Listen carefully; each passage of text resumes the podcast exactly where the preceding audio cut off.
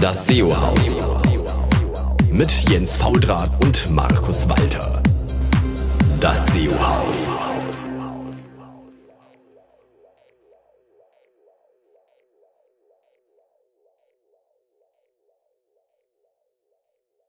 Hallo zusammen, hier ist wieder euer SEO-Haus und hier im äh, wunderschönen Berlin äh, ist äh, wieder Jens Faultrat und da drüben in München. Wunderschön München ist der Wunderschön Walter. München. Ja. Hallo Leute. So schön, wie sie Fußball spielen. Ganz genau. Endlich wieder Liga. Das stimmt. Ich bin auch äh, total glücklich. Aber wir sind natürlich nicht alleine. Äh, wir haben einen Gast da und zwar auch aus dem wunderschönen Berlin. Und zwar ja. nicht, weil sie gut Fußball spielen, sondern weil es einfach in sich schön ist. Äh, Malte. Genau. Malte Hi. Landwehr. Moin. Genau. Gibt es noch irgendeinen Malte in der, in, in der Szene? Gibt es noch was? Gibt es noch irgendeinen Malte in der Szene? Ich glaube, damit warst du schon relativ unique.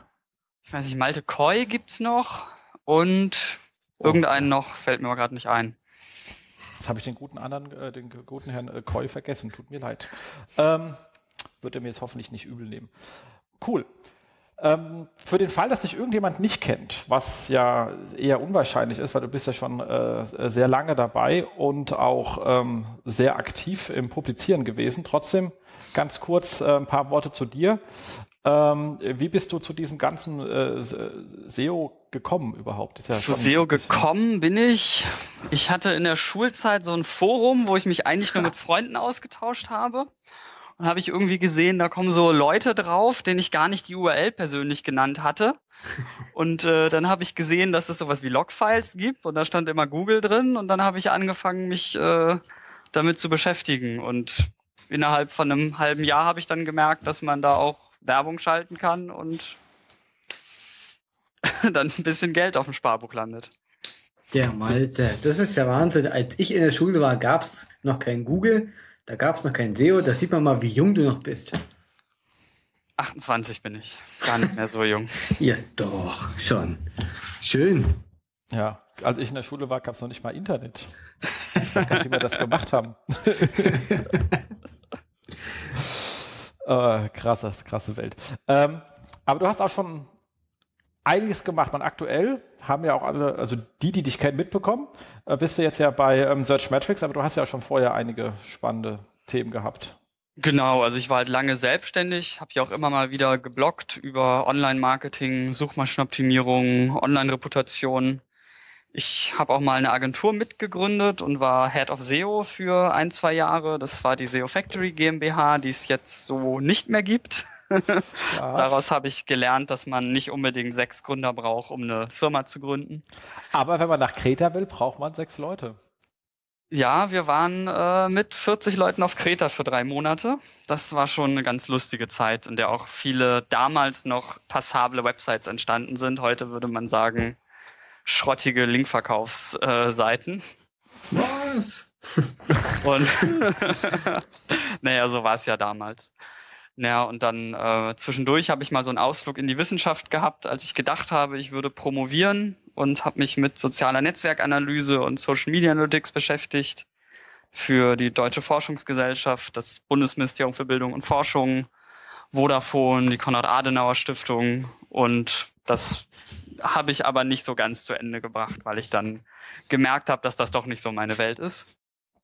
Und ja, das letzte Jahr war ich jetzt in der Strategieberatung äh, habe da viel Projektmanagement gemacht für größere Konzernkunden und so allgemein Digitalstrategie, Online-Strategie, Beratung. Und ja, jetzt seit diesem Jahr bin ich eben bei Searchmetrics im Produktmarketing tätig.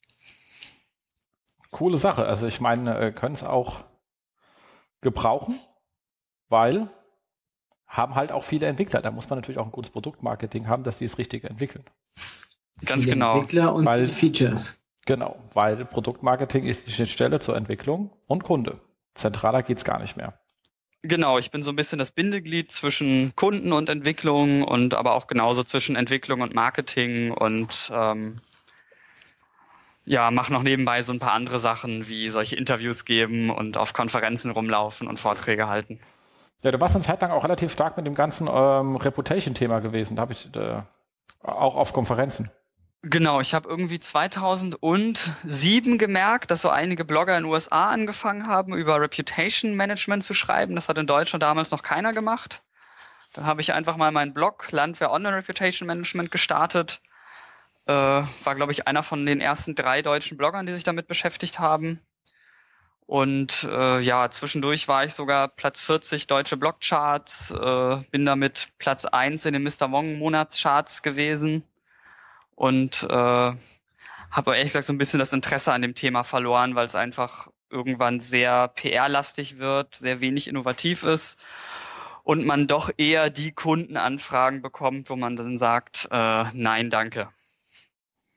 Das äh, glaube ich. Also ja, wer sein Reputation pflegen möchte, sind ja meistens Leute, die einen Grund haben, warum sie es pflegen. Also ich kriege immer noch einmal im Monat einen Anruf oder eine E-Mail von echt Leuten, die du, äh, die ich nicht kennenlernen möchte eigentlich, die irgendwelche Online-Probleme haben. okay. Krasse Sache. Krasse Sache. Aber ansonsten hast du dich auf deinem, äh, auf deinem ähm, ähm, eher SEO-lastigen Blog ja auch sehr stark schon immer mit, mit ähm, Datenthemen auseinandergesetzt. Ich habe, glaube ich, relativ viel mit so einem ganzen Engram-Thema hatte ich auch auseinandergesetzt. Genau, ich habe ja Informatik studiert und ich fand datengetriebene Sachen irgendwie schon immer spannender, als äh, sich irgendeine Theorie zu überlegen, drei Beispiele zu finden, dass sie passt und dann zu sagen, so ist es, sondern ich war schon immer jemand, der Sachen in Frage gestellt und mit Daten äh, bewiesen oder widerlegt hat und habe deshalb schon immer großes Interesse für diesen ganzen Toolmarkt gehabt. Und gerade im Online-Marketing hat man wirklich die Möglichkeit, sehr, sehr, sehr, sehr viel mit Tools zu unterstützen und zu machen, weil ja online einfach viel, viel geiler messen kannst als äh, in der Offline-Welt. Das stimmt, definitiv. Das macht uns ja auch äh, allen, glaube ich, äh, die es hier ernsthaft betreiben, gerade das sehr viel Spaß. Und natürlich nicht zu vergessen, dein ganzer, äh, wie, wie, wie wertet Google äh, Linktexte? Genau, das war mal so ein kleines SEO-Experiment, das ich veröffentlicht habe. Und aktualisiert. Und aktualisiert, ja. Wo ich mir eigentlich wünschen würde, dass äh, das öfter gemacht werden würde, weil man dadurch ja spannende Sachen sieht. Genau. Nee, auf jeden Fall. Aber das Ding ist ja auch, glaube ich, sehr stark zitiert. Also. Ja, das wurde schon öfters zitiert und darauf verwiesen. Definitiv. Also, man kann feststellen, wer dich nicht wahrgenommen hat, der hat eigentlich irgendwie auch sich mit dem Thema SEO nicht so ernsthaft beschäftigt. Das hast du jetzt gesagt, das möchte ich nicht kommentieren. cool. Ähm, bevor wir zum Wochenrückblick gehen, noch kurz ein paar kleine Kommentare in, in eigener Sache. Und zwar einmal noch einen äh, herzlichen Dank äh, an äh, Michael Schöttler vom SEO-Portal, der uns hier in der letzten Show sehr lobend erwähnt hat. Ähm, vielen Dank dafür. Äh, freut uns, dass dir gefallen hat. Und ein kleiner ähm, Nachtrag zur letzten Show werde ich in den Shownotes verlinken. Eine schöne Einführung in die Analyse der internen Suche. Ich hänge einfach das Dokument rein, weil was man da alles macht, haben wir ja in der letzten Show ausführlich behandelt. Das wiederhole ich jetzt nicht, aber wer es nochmal nachlesen will, ein schönes äh, Dokument dazu kommt in die Shownotes. Dann zu den ähm, vier Wochen Rückblick. Also das sind ja auch immer sehr Sachen, die uns gerade über den Weg laufen. Wir haben jetzt ja nicht wirklich ein Monitoring laufen, also eine sehr ähm, subjektive Auswahl. Äh, aber äh, Google hat mal in den äh, Webmaster Central Blog äh, kurz darüber referiert, wie sie denn ähm, Top-Level-Domains ähm, handeln und haben einfach gesagt, es gibt keine Sonderbehandlung für neue TLDs und überhaupt keine Sonderbehandlung unter den TLDs. Äh, einzig äh, Country Code TLDs helfen bei der Zuordnung, wohin eine Domain gehört. Muss man aber nicht machen, weil geht ja auch über Search-Konsole. Ähm, und ob irgendwann mal regionale TLDs für regional besser funktionieren, da warten Sie erstmal ab, ob die auch so benutzt werden, wie die heißen. Im Moment machen sie es nicht, Aussage Google. Ähm, da verweise ich an eine, ich glaube, Sendung 59 oder so vor vier Monaten. Da war dein Kollege Malte da äh, von Searchmetrics, wo wir uns sehr lang über die Auswertung auch von Searchmetrics über das Rankingverhalten von TLDs äh, unterhalten haben und das hat eigentlich auch das gleiche Resultat gebracht. Also die neuen finden aktuell nicht statt, was auch hauptsächlich daran liegt, dass da relativ wenig ist. Ja, ist auch immer noch so, basierend genau. auf unseren Beobachtungen. Exakt. Ähm, ein anderes Thema hat Google uns ja alle ein bisschen erschreckt. Search Engine Land äh, berichtet, ähm, dass Google halt die Autocomplete API am äh, 10. August abschaltet. Das wäre sehr schade, ist aber irgendwie nicht passiert. Das fragen wir uns halt, welches Jahr sie gemeint haben oder ob sie einen anderen Kalender benutzen noch funktioniert die ganze Ähm, ich meine, es gibt ja auch genug Lieferanten, wo man die Daten herbekommt, wenn sie mal nicht mehr geht und keine Lust hat, den Workaround zu bauen. Aber im Moment geht sie noch und sie ist halt so schön simpel. Also freuen wir uns noch für die Tage, wo sie einfach äh, da ist. Genau, und hoffentlich hört jetzt keiner von Google zu, ähm, nämlich der, der es vielleicht abschalten sollte und der es vielleicht vergessen hat und der jetzt hört, ach, stimmt, da war noch was und schaltet es morgen ab. Das könnte natürlich sein. Das wäre ärgerlich. Dann, dann, entschuldigen wir uns an der, bei der ganzen SEO-Gemeinde an dieser Stelle. ähm, aber Malt, ihr habt die Daten ja auch. Ja, also ehrlich gesagt, mich hätte das gefreut, wenn Google das Ding abgeschaltet hätte, weil es gibt ja doch eine ganze Reihe Keyword-Tools, die eigentlich nichts anderes machen, als immer live diese API anzufragen und äh, da wir alles an Keywords, was wir haben, ja in unsere Datenbank stecken mit irgendwie mittlerweile 600 Millionen Keywords, äh, sind wir natürlich dann ein bisschen losgelöster von einzelnen Datenquellen. Aber Google hat es angelassen und damit kann ich auch leben. Ja, aber ich glaube, die nächsten Tage wird das Ding abgeschaltet und gut ist. Da wird es mal einen kurzen Aufschrei geben und äh, dann war es das auch. Ja, die haben gesagt 10. August. Das müssen sie mindestens ein Jahr warten, bis ein neuer 10. August kommt. So geht es hier nicht, gell? Ja, die hatten ja jetzt auch gerade ein paar andere äh, Geschichten. Genau. Genau, Google ist jetzt ABC. Genau. Aber das habe ich jetzt hier nicht weiter aufgenommen, weil es betrifft uns als SEO ja relativ flatte, wie die sich jetzt auch immer nennen wollen. Ja, richtig. Solange sie nicht äh, sich Bing umbenennen, ist ja alles feini. Ähm, dann hat sich ähm, Google nochmal näher ausgelassen zu einem ewigen Diskussionsthema. Wie ist es denn mit ähm, Inhalten in, in Tabs und äh, da haben sie jetzt nochmal konkreter nachgelegt, was aber eigentlich auch jedem, der halbwegs nachdenken konnte, klar sein sollte. Äh, dass, sie haben gesagt, wenn Inhalte in Tabs nachgeladen werden, also dynamisch reingezogen werden, dann sehen Sie sie nicht. Wenn sie per CSS ausgeblendet, dann werden sie auch indexiert. So, über die Gewichtung haben sie sich jetzt nicht weiter ausgelassen. Einfach nur die Frage, kommt es überhaupt im Index an oder nicht? Jetzt haben sie es nochmal offiziell gesagt braucht also nicht mehr zu fragen. Ja, wobei ich muss sagen, ähm, ich bin da eigentlich so der oder der Freund davon, wenn Inhalt wichtig ist, dann soll man ihn auch sofort für den Nutzer darstellen, sonst äh, ja, sonst ist der Inhalt einfach nicht ja. Genau, also wenn ich etwas hinter Ihr wisst, was ich meine, ja. Genau, dann brauche ich ihn eigentlich auch nicht hinschreiben. Genau. Ähm, ist aber eine Krankheit, ich weiß auch nicht. Ich glaube, da irgendwann mal hat irgendein lustiger äh, freier Template-Entwickler mal ein Magento-Template mit Tabs gemacht, dann fanden es alle toll und jetzt hast du die ganzen Produktdaten hinter Tabs. Ähm, ist irgendwie Pain in the Ass. Finde ich sehr äh, schlimm, ja. Ist halt auch für, für, für Mobile nicht so schön, dann wird es dann eh anders dargestellt. Also eigentlich ein Krotz. Genau. Trotzdem kommt die Frage ständig. Absolut. Ja, ist genau. halt klassisches Function follows Form. Also irgendwer macht ein Design, das sieht schön aus und dann merkt man, dass mehr Text rein muss als vorgesehen ist, also macht man Tabs. Erlebt man ja leider sehr oft. Ja, ja, das, äh, das stimmt. Also, weil das System das halt hat, dann ist es halt da. Ja, und vor fünf Jahren fand ich es auch noch fancy, aber. es, funktioniert halt einfach nicht äh, hinsichtlich Conversion. Ähm, dann gab es natürlich hier einen Reason Rant. Ich weiß nicht, ob ihr das mitbekommen habt, diesen lustigen ähm, äh, iBusiness-Artikel, der sich auseinandergesetzt hat, wie eigentlich, wie viel äh, SEO-Dienstleistungen kosten. Mhm. Wurde ja auf ähm, Facebook dann äh, wildestens diskutiert. Und dann hat sich dann nochmal ähm, äh, Michael vom SEO-Portal damit etwas tiefer auseinandergesetzt äh, und eigentlich noch der, stärker drüber äh, rumgewendet. Ich habe eigentlich dazu bisher gar nichts gesagt, weil es mich eigentlich gar nicht interessiert im Großen und Ganzen. Ähm, weil meine Meinung ist relativ trivial, sich über Stunden oder Tagessätze zu unterhalten, ist ungefähr so wie über einen Sack Reis, weil gänzlich unspannend, weil außer, außer Einkäufer, die irgendwie nicht verstehen, dass es keine Metrik sein sollte, die einen interessiert, weil jeder unterschiedlich schnell arbeitet, ist die Zeit, die jemand also zu bezahlen. Ne? Ähm, die Frage ist doch eher, wie wichtig ist mir der Kanal und kann ich mir dann die SEO-Dienstleistung leisten, die ich brauche? Äh, und wenn der Kanal eben für mich scheiße und direkt unwichtig ist, dann brauche ich auch mir keinen Billiganbieter für 150 Euro im Monat zu organisieren, weil da kann ich es einfach lassen. Das ist absolut legitim. Äh, fertig. Und das nächste ist, äh, was ich ständig sage, wenn Leute sagen, das ist aber alles teuer, dann sage ich, ja, äh, glauben Sie, wie teuer es wird, wenn wir an, wenn wir dann fertig sind? Weil so als SEO sagt dann erstmal, bau mal die ganze Seite um.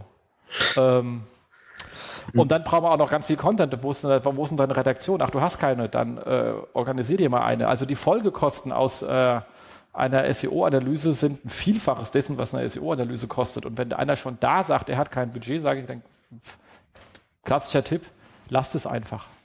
Hm.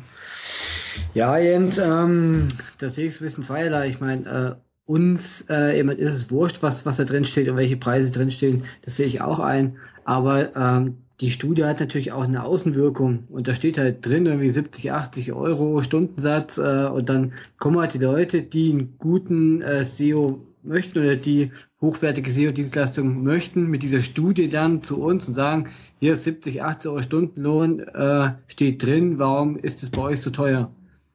Und dann kommen wir dann natürlich wieder in diese Bredouille und müssen das äh, ja dann verargumentieren, warum wir dann doch äh, andere Stundensätze haben vielleicht.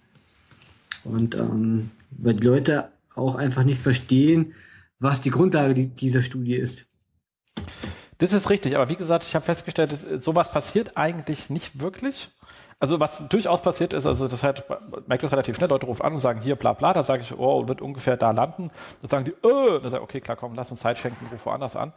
Ähm, was aber auch sehr oft passiert ist, Leute, die sagen, äh, bisher war es immer wesentlich äh, günstiger. Und dann mhm. sage ich, aber sie haben einen Grund, warum sie anrufen, oder? Sie waren nicht zufrieden.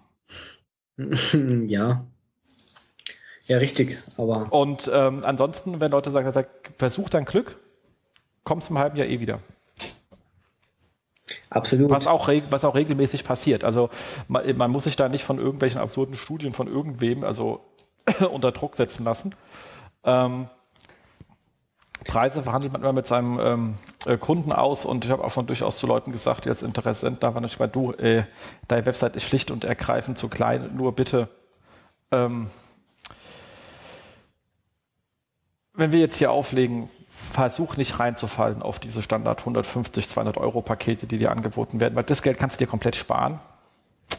Macht's auch nicht und äh, sei mal pragmatisch, ich gebe dir zwei Tipps gerade kurz auf den Weg, mach mal das, dann geht's dir schon mal ein bisschen besser und ja. denk über dein Geschäft nach, weil ich glaube, an anderer Stelle außer SEO sind die Hebel aktuell noch größer.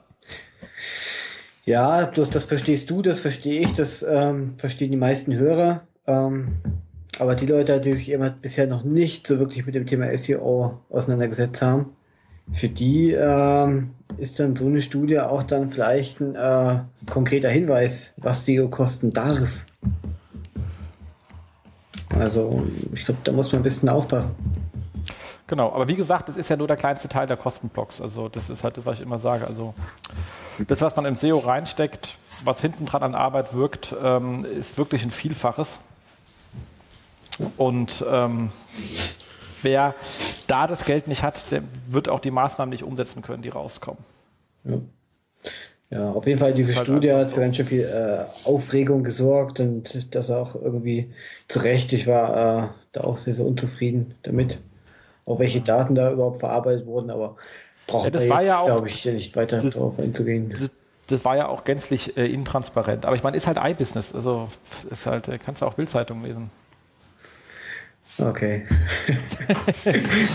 Was soll man dazu sagen? Also äh, ja. Ich glaube, wir gehen jetzt wirklich nicht weiter darauf ein. Genau. Da Malte dazu bestimmt auch eine Meinung.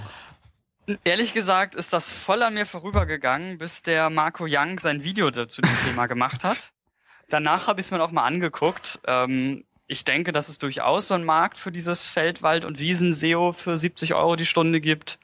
Ähm, ich kenne aber auch Kunden, die denen klar ist, dass es vierstellige Tagessätze gibt und gerade so im Enterprise-Umfeld glaube ich nicht, dass irgendjemand äh, auf diese 70 Euro die Stunde Tagessätze reinfällt, außer halt vielleicht für den Werkstudenten, der noch mit am Projekt arbeitet. genau, wo man auch ganz klar sagen muss, wenn ich sage Finger weg von Billigpaketen, meine ich 150, 200, ihr wisst, diese, welche Anbieter man äh, damit meint, wo man ja. weiß, da kommt definitiv nichts rum. Mhm. Ähm, wenn man einen guten Freelancer findet, der 70 Euro kostet als Mittelständler, dann kann der einen durchaus auch weiterhelfen. Also das gibt's. Ja, also absolut, also klar das möchte ich jetzt äh, wirklich sagen. Also der, der, nicht, dass sich einer angegriffen fühlt. Die, die kenne ich auch, die gibt es auch, die machen auch äh, pragmatische und gute Jobs. Ähm, gibt natürlich auch weniger gut in dem, aber hm. die, die gibt es auch weniger gut im teuren Bereich, wissen wir auch. Genau. Leider ja. Also Genau, das heißt, am Preis kann man nicht, nicht zwingend die Qualität festmachen. ähm, genau, cool. Ähm, ansonsten habe ich, was habe ich noch mitgebracht? Ach so, ja, und zwar ähm, der dies Monat, der der aus diesem Monat kommende Indexwatch von den Kollegen von ähm, Sistrix. Und zwar spannend aus einem einfachen Grund, weil ich so lustig fand, den Fall hat man noch, hatte ich jetzt auch noch nicht gehabt, äh, der komplette Abschmieren von äh, Yves Rocher, weil sie einfach äh, wirklich in ihrem HTTP-Header alles auf No-Index gesetzt haben. Also jetzt nicht auf der Seite selber, sondern im Header. Also da, also ganz im Ernst, sowas passiert ja auch nicht. Also wie kann, ist, äh, ja, das ist halt einfach mal ganz lustig. Weiß nicht, wer sich das ausgedacht hat. Aber es wirkt sehr schnell, haben wir gesehen. Ja, schnell und zuverlässig. Das ist genau. eine schöne Case Study. Ja, definitiv. Vielen Dank an also. die SEOs oder äh, Techniker oder wer auch immer von Yves Rocher. Super. Genau. Ähm, dann gab es auf Search Engine Land eine CTR-Ranking Faktor-Studie, wo einer versucht hat festzustellen, wie gut denn sich oder auch schlecht sich ähm, eine schlechtere CDR auswirkt. Und zwar hat er äh, Peaks selber erzeugt durch ähm, auto simulierte automatische Anfragen äh, zum Keyword, zu dem er rankt. Mhm. Äh, und hat festgestellt, ähm, da das natürlich, äh, das Ding hat auch immer ab und zu was geklickt, alles möglich auf der SERP, bloß nie ihn. Ähm, hat aber das äh, Ranking jetzt nicht äh, nachhaltig ähm, verändert. Das äh, haben auch einige Leute geteilt und ich war dann, äh, habe gesagt, das Spannende an der ganzen Geschichte fand ich einfach nur, dass seine Daten, deine gefälschten, in Google Trends und im Keyword Planner aufgeschlagen sind. Das fand ich wiederum sehr lustig. Ähm, und zwar wirklich als auch so Peaks. Also äh, im Trend mhm. ging es halt wirklich massiv nach oben und Keyword Planner war der eine Monat halt exorbitant hoch und der Rest war halt so eine Baseline, weil es wirklich ein sehr randständiges Keyword war. Ähm, und da habe ich auch gedacht, also da muss man doch als Google irgendwie feststellen, es gibt keine, es gibt keine News dazu, es gibt gar nichts. Also was sollte der Grund sein? Also da habe ich schon gedacht, äh, wenn das so ist, ich stehe den Daten immer ein bisschen kritisch, weil man steht immer Daten, die andere erheben, ein bisschen kritisch gegenüber. Das erhebt jetzt meine Kritik jetzt nicht gerade äh, dahin. Ähm, aber hinsichtlich seiner Aussage war ich dann von seiner Studie war ich eher nicht so überzeugt. Also erstens, wie Malte schon sagt, ich habe irgendwie Testcase äh, n gleich 1 es ist immer schlecht für eine Fortschreibung von, äh, äh, auf, auf, andere Zustände. Mhm. Das Zweite ist natürlich, ich habe einen Peak. Und wenn ich einen Peak habe, sollte sich halt auch der Grund anders sein, warum ich etwas suche, als an den Normalzuständen. Und dann sollte ich damit auch nicht das Ranking für die Normalzustände ableiten. Ja, also ihr, was zu der, meine? Ja, also ich hätte auch allgemein zu dieser Studie noch was zu sagen. Ich habe genau das gleiche Problem gesehen wie du, dass er es, ich glaube, mit einem Keyword und einer URL ausprobiert hat. Und ich hatte mal vor ein paar Jahren was ganz ähnliches. Da habe ich in meinen Google Webmaster Tools für ein Keyword, das immer nur so 30 Mal am Tag gesucht wurde, auf einmal ein Suchvolumen von einer Million und eine Klickrate von null. Da habe ich irgendwie auch überlegt, okay, was ist das? Und irgendwann habe ich gemerkt, in den gleichen Top 10 für das Keyword rankt jemand, von dem ich weiß, dass er Google Suggest Manipulierung als Dienstleistung anbietet. Das heißt, er hat garantiert mal seinen eigenen Clickbot gestartet und sich selber irgendwie 800.000 Mal angeklickt. Und ich finde die Tatsache, dass diese Daten in Google Trends und im Suchvolumen des Keyword Planners auftauchen, zeigt auch nochmal wieder, dass diese Google-Teams der einzelnen Produkte teilweise echt nicht zusammenarbeiten, weil ich bin mir ganz sicher, dass im SEO-Team es so einen Filter gibt, wie wenn Suchvolumen und Klickrate steigt, aber keine QDF-Signale, dann keine Ranking-Verbesserung. Und äh, offensichtlich machen die anderen Teams für, äh, die, für die Suchvolumenzahlen in, in Trends und in äh, dem Keyword Planner das ja nicht. Ja, definitiv. Also es war auch sehr erschrocken, dass es so aufgeschlagen ist da. Ja, so sind sie halt. Die Google -Koch kochen auch nur mit Wasser. Das heißt, sie haben auch ihre klassischen Orga-Probleme bei der Größe, die sie haben. Jetzt sind sie ja, ne? ABC und alles wird besser. Das war ja genau. damals schon das Problem mit dem äh, Spam-Team und dem Google AdWords, äh, äh dem Google AdSense-Team. AdSense sagt, baut mehr Werbung ein im oberen Bereich. Spam-Team sagt, uh, Patch-Layout, uh, nicht so gut. Also da gab es ja auch die widersprüchlichsten Aussagen von äh, ein und demselben Unternehmen. Schönste erlebt, also dazu Live-Story, da fand ich sehr lustig. AdSense-Berater vor Ort bei einem großen Forenbetreiber. Der hat auf pro Seite hat er ähm, 20 Posts angezeigt. Ja. Und da haben die gesagt, hör mal zu, wenn du das auf fünf Posts reduzierst pro Seite, haben wir mehr Fläche für Werbung. Ich habe nur gesagt, lass es lieber. Yay. Also deswegen, und dann aber, aber Google hat das gesagt, das ist halt was Geile, weil für die Leute, die halt nichts damit zu tun haben und sich nicht so stark sagen, die halt, aber Google ist das die eine Einheit und die muss ja wissen, was sie da in Summe empfiehlt. Das ist halt definitiv nicht so. Hm. Ganz äh, krasse Nummer, geil. Naja, äh, bleiben wir beim Thema Google, auch auf SEO-Portal, äh, da haben ja diesen schönen, ähm, die transkribieren ja immer diese äh, Webmaster-Hangouts vom äh, John Moo.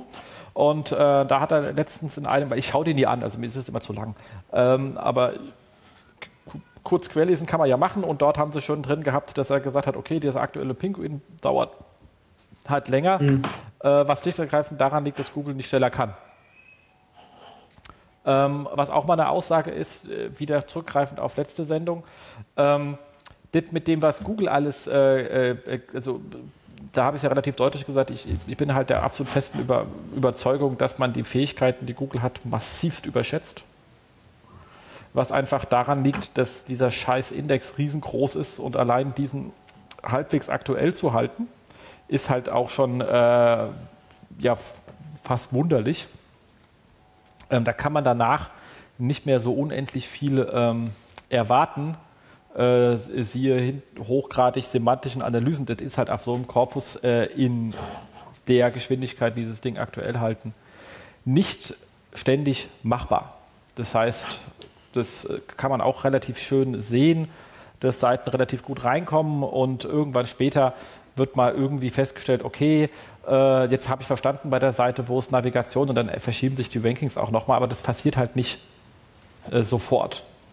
Und komplette Textanalysen mit Lesbarkeitsfaktor und Schlag mich tot passiert einfach nicht, wenn man einen Artikel live stellt. Das kann dann irgendwann mal passieren. Das weil schön. dauert halt einfach, sowas zu berechnen. Das siehst du ja gerade gut, wenn du Near Duplicate Content einstellst und einfach nur den Titel und den ersten und letzten Absatz änderst und in den anderen Absätzen ein paar Wörter. Das rankt ja teilweise auch immer ein, zwei Tage und ist dann weg, habe ich gehört. Würde ich nie machen. Okay. Ungefähr so, ja. Genau, also so, so Sachen dauern halt einfach und wenn sie halt sagen, ich habe hier so einen Algorithmus und dieser äh, Pinguin ist ja doch, dass er halt nicht zu viel Kollateralschaden anrichtet, muss er schon halbwegs komplex sein. Da dauert halt auch so eine Berechnung halt auch mal etwas. Und vor allem Dokument ist eine Sache, der Linkgraph ist ja dann nochmal mit äh, per se iterativ berechnet wird, natürlich äh, in sich nochmal ein paar Stufen komplexer. Das kann man halt nicht auf dem Taschenrechner rechnen. So viel dazu. Ähm, dann gab es auch für ähm, N-Blocks einen schönen Test und zwar auch wieder mit No-Index und zwar hat er sein Blog, sehr, sehr schön. Das fand ich wirklich sehr nett. Er hat seinen ganzen Blog freiwillig auf den Index gesetzt, um einfach festzustellen, wie lang Google braucht, bis alles aus dem Index raus ist. Hat gut einen Monat gedauert. Und ähm, auch das an der Geschichte, ähm, weil es auch uns äh, regelmäßig in der täglichen Arbeit äh, wieder trifft. Ich habe die Seite steht auf No-Index und ist noch im Index. Jopp, Google muss die Seite halt erst sehen. Hm. Und wenn die halt da irgendwo auf deiner Domain rumliegt, dann kommt Google da nicht jeden Tag vorbei. Das kann dauern. Und dann ist, äh, sind sie auch so nett und prüfen das manchmal auch zweimal, bis sie sicher sind, dass du das meinst, was du da meinst. Was ja auch nicht immer der Fall ist. Dementsprechend, wenn man was sofort raushaben will, Search-Konsole, URL löschen, feini. Ähm, bei NoIndex, Google muss das Ding halt sehen, das kannst du es nicht verarbeiten. Auch ganz trivial im Großen und Ganzen. Bei Yves Rocher hat Google aber nur einmal geprüft, gell? Der war ja auch im HTTP-Header. Also da solltest du schon wissen, Okay. was, also offensichtlich, ähm, das siehst du ja eigentlich dann sogar schon, wenn du kurz abfragst, ob sich was verändert hat auf der Seite. Ja. Also es gibt ja durchaus bei Suchmaschinen auch den Hang, über nur im HTTP-Header zu schauen, hat sich irgendwas verändert, bevor ich das ganze Dokument mir ziehe. Weil wie gesagt, Ressourcen ist halt ein kritisches Thema. Und dann steht es direkt oben schon drin. Ja. Okay. Ähm, dann spannend, damit habe ich mich eigentlich noch gar nicht auseinandergesetzt. Ich wusste nur, dass es so ist, aber ich kannte, ich hatte, ich kannte auch lustigerweise diesen Referber nicht, ging irgendwie an mir vorbei. Aber ähm, es gibt diesen ähm, ähm, Meta Referrer Tag, also Meta Name gleich Referrer. Ähm, mit dem kann man festlegen, ob ein Referrer übergeben wird oder nicht, vor allem für HTTPS-Seiten, weil wenn ich HTTPS auf HTTP gehe, dann geht ja der Referrer dahin. Kann man sich jetzt sagen, so what? Ähm, verfälscht aber dauerhaft, also je mehr Leiten auf HTTPS gehen, betrifft es für alle Seiten, die noch auf HTTP sind, natürlich, dass die ähm, immer weniger Referrer-Traffic in ihrem Analysesystem sehen werden und immer mehr Direct oder nicht bekannt, je nachdem, wie das System das ausweist. Also viele schmeißen es dann einfach auf Direct zu und freuen sich, dass ihre Seite so viele Direktbesucher bekommt. Dem ist bloß nicht so. Ähm, dementsprechend ähm, gibt es dafür einen Tag, kann man einbauen und kann halt auch sagen per se, ich gebe nie einen Referrer weiter, also Content Non oder ähm, Non wenn Downgrade, das entspricht dem jetzigen Verhalten, also wenn halt von HTTPS nach HTTP, dann ist das Ding weg. Ähm, oder man übergibt nur den Host ohne die URL-Information. Ähm, oder man ergibt den kompletten Referrer, wenn man innerhalb des gleichen Hosts bleibt, äh, der gleichen Domain bleibt, auch wenn man den Host wechselt, also für Leute, die Subdomains fahren, sonst ist das Ding ja auch äh, weg. Ähm, oder halt unsafe URL, das heißt, das Ding wird immer komplett übergeben. Ähm, ist auch spannend. Ähm, in dem Fall hat er hier auch einen Use Case erzählt vom Kunden, der irgendwie seine Recommendations lag, die, die, die Engine, die die Daten eingesammelt hat, lag natürlich auf der Drittplattform und hatte keine Informationen mehr bekommen, weil die das über einen Referrer gemacht hat. Wie auch immer, keine Ahnung, klang ein bisschen krude, aber zumindest kamen die Daten nicht mehr an, weil sie auf HTTPS umgestellt hatten und die Rekos waren weg. Ähm, und dann haben sie halt diesen Tag eingebaut und es ging wieder. Wichtig ist nur, denkt dran, ihr habt ja auch in eurer Studie, dann werden wir nachher ja sehen, dass der Anteil der HTTPS-Seiten steigt. Äh, dementsprechend, wenn Leute dort nichts machen, und warum sollte man das tun, wenn man keine Probleme hat, äh, und ihr auf HTTP seid, sinkt halt euer Referer-Traffic in eurem Analysesystem so stark, wie die HTTPS-Seiten da draußen steigen. Wenn ich es richtig verstanden habe. Ja, das hast du, glaube ich, gerade richtig wiedergegeben. Und Google, irgendein Google-Mitarbeiter hat doch gestern oder vorgestern noch mal getwittert, irgendwie, wenn du SEO bist und deinem Kunden nicht empfiehlst, auf HTTPS umzusteigen, machst du einen schlechten Job. Begründ Begründung war natürlich Privacy. Ja, also mal ganz im Ernst, dieser, dieser, dieser, diesen, diesen, diesen Ranking also wenn man komplett umsteigt und man macht es ordentlich, dann geht es ja meistens recht reibungslos. Kleine Dellen sieht man trotzdem irgendwie. Äh, Im Long Run ist es auch Latte. Problem ist halt, es stellen so viele Leute Scheiße zusammen. Ja, also wenn wir das halt HTTPS-Thema schon vorgreifen wollen, kann ich da auch schon direkt was zu sagen. Gerne, ähm, bitte. Wenn man es sauber macht, sehen wir tatsächlich eine leichte Ranking-Verbesserung. Ich kenne aber ganz, ganz extrem viele Websites, wo wirklich richtig gute, richtig erfahrene SEOs bei dem Relaunches dabei waren, die ich jederzeit empfehlen würde. Und die sind trotzdem nach HTTPS leicht abgeschmiert, weil du immer irgendwo eine Sache auf irgendeiner Seite nicht bedenkst, mhm. ähm, was dann zu Nachteilen führt. Also bei HTTPS musst du ja so viel bedenken hreflangs, Canonicals, Sitemaps, Einträge in der Robots.txt, dein kompletter interner Linkgraph und so weiter. Das muss ja alles sauber auf HTTPS umgestellt werden oder direkt protokolllos sein, so dass es klappt. Und äh, das sehe ich sehr selten, dass das wirklich sauber klappt. Also meistens vergisst man irgendwo ein System, gerade wenn es große Websites sind, wo zwei, drei verschiedene Systeme laufen, ein Content-Management-System, ein Shop, ein Blog, irgendwo wird irgendwas vergessen, immer. Ja, also wie gesagt, ich bin bei dir voll, ich, ich bin in der Hinsicht voll d'accord, dass man sagt, sobald ich im ähm, äh, im E-Commerce bin, ja, weil ich habe sowieso HTTPS. Und da hat man in der Regel bei vielen Shops das Problem, dass auch noch ein paar, also die Sachen, die vor dem Warenkorb sind, trotzdem irgendwie im Index landen. Und man dann halt so leichte DC-Probleme hat. Und es ist viel robuster, wenn man dann komplett auf HTTPS bleibt, also auf, im Long Run. Ja, also jeder, der eine transaktionale Website hat, wo Nutzer sich einloggen, komplett HTTPS. Also No-Brainer für mich. Auch gar nicht unbedingt aus SEO-Gründen, allein aus Sicherheitsgründen. Ja, ganz klar. Genau, und es ist halt eben robuster. Ich muss halt nicht äh, mit zwei Protokoll, also Protokollen rumknuddeln bei meinen äh, URLs. Es ist einfach robuster und einfacher zu pflegen dann auch, wenn man es mal hat. Ähm, Aber ähm, wenn ich das, wenn ich es nicht habe, sehe ich es jetzt noch nicht so wirklich zwingend im Moment. Also wenn ich jetzt eh keinen Relaunch vorhabe und das nicht wirklich brauche, dann würde ich es auch nicht machen. Genau, dann schiebe ich es dazu, wenn es sowieso äh, irgendwann ja. ansteht. Also, weil es ist halt schon äh, ziemlicher Aufwand. Und wie gesagt, die Fehlerquellen sind immens. Und weil wir kennen ja auch alle den, den, den Fall von den Kollegen, die wirklich alles richtig gemacht haben und trotzdem auf die äh, Nase gefallen sind, weil einfach die Seite so groß war, dass Google relativ lang gebraucht hat, bis sie durch alles durch war. Und solange es ja nicht durch ist, hat es ja noch die alten Sachen im Index mit dem alten Linkgraph, die noch auf die anderen Sachen zeigen. Ähm, und das hat die ganz schön gebeutelt. Ich, ja, ich will jetzt hier den Fall nicht nochmal aufwärmen, weil ich weiß, den Kollegen hat das, äh, waren da sehr geknickt drüber, aber korrekt haben sie es gemacht. Da war nichts, was man noch hätte korrekter machen können. Mhm.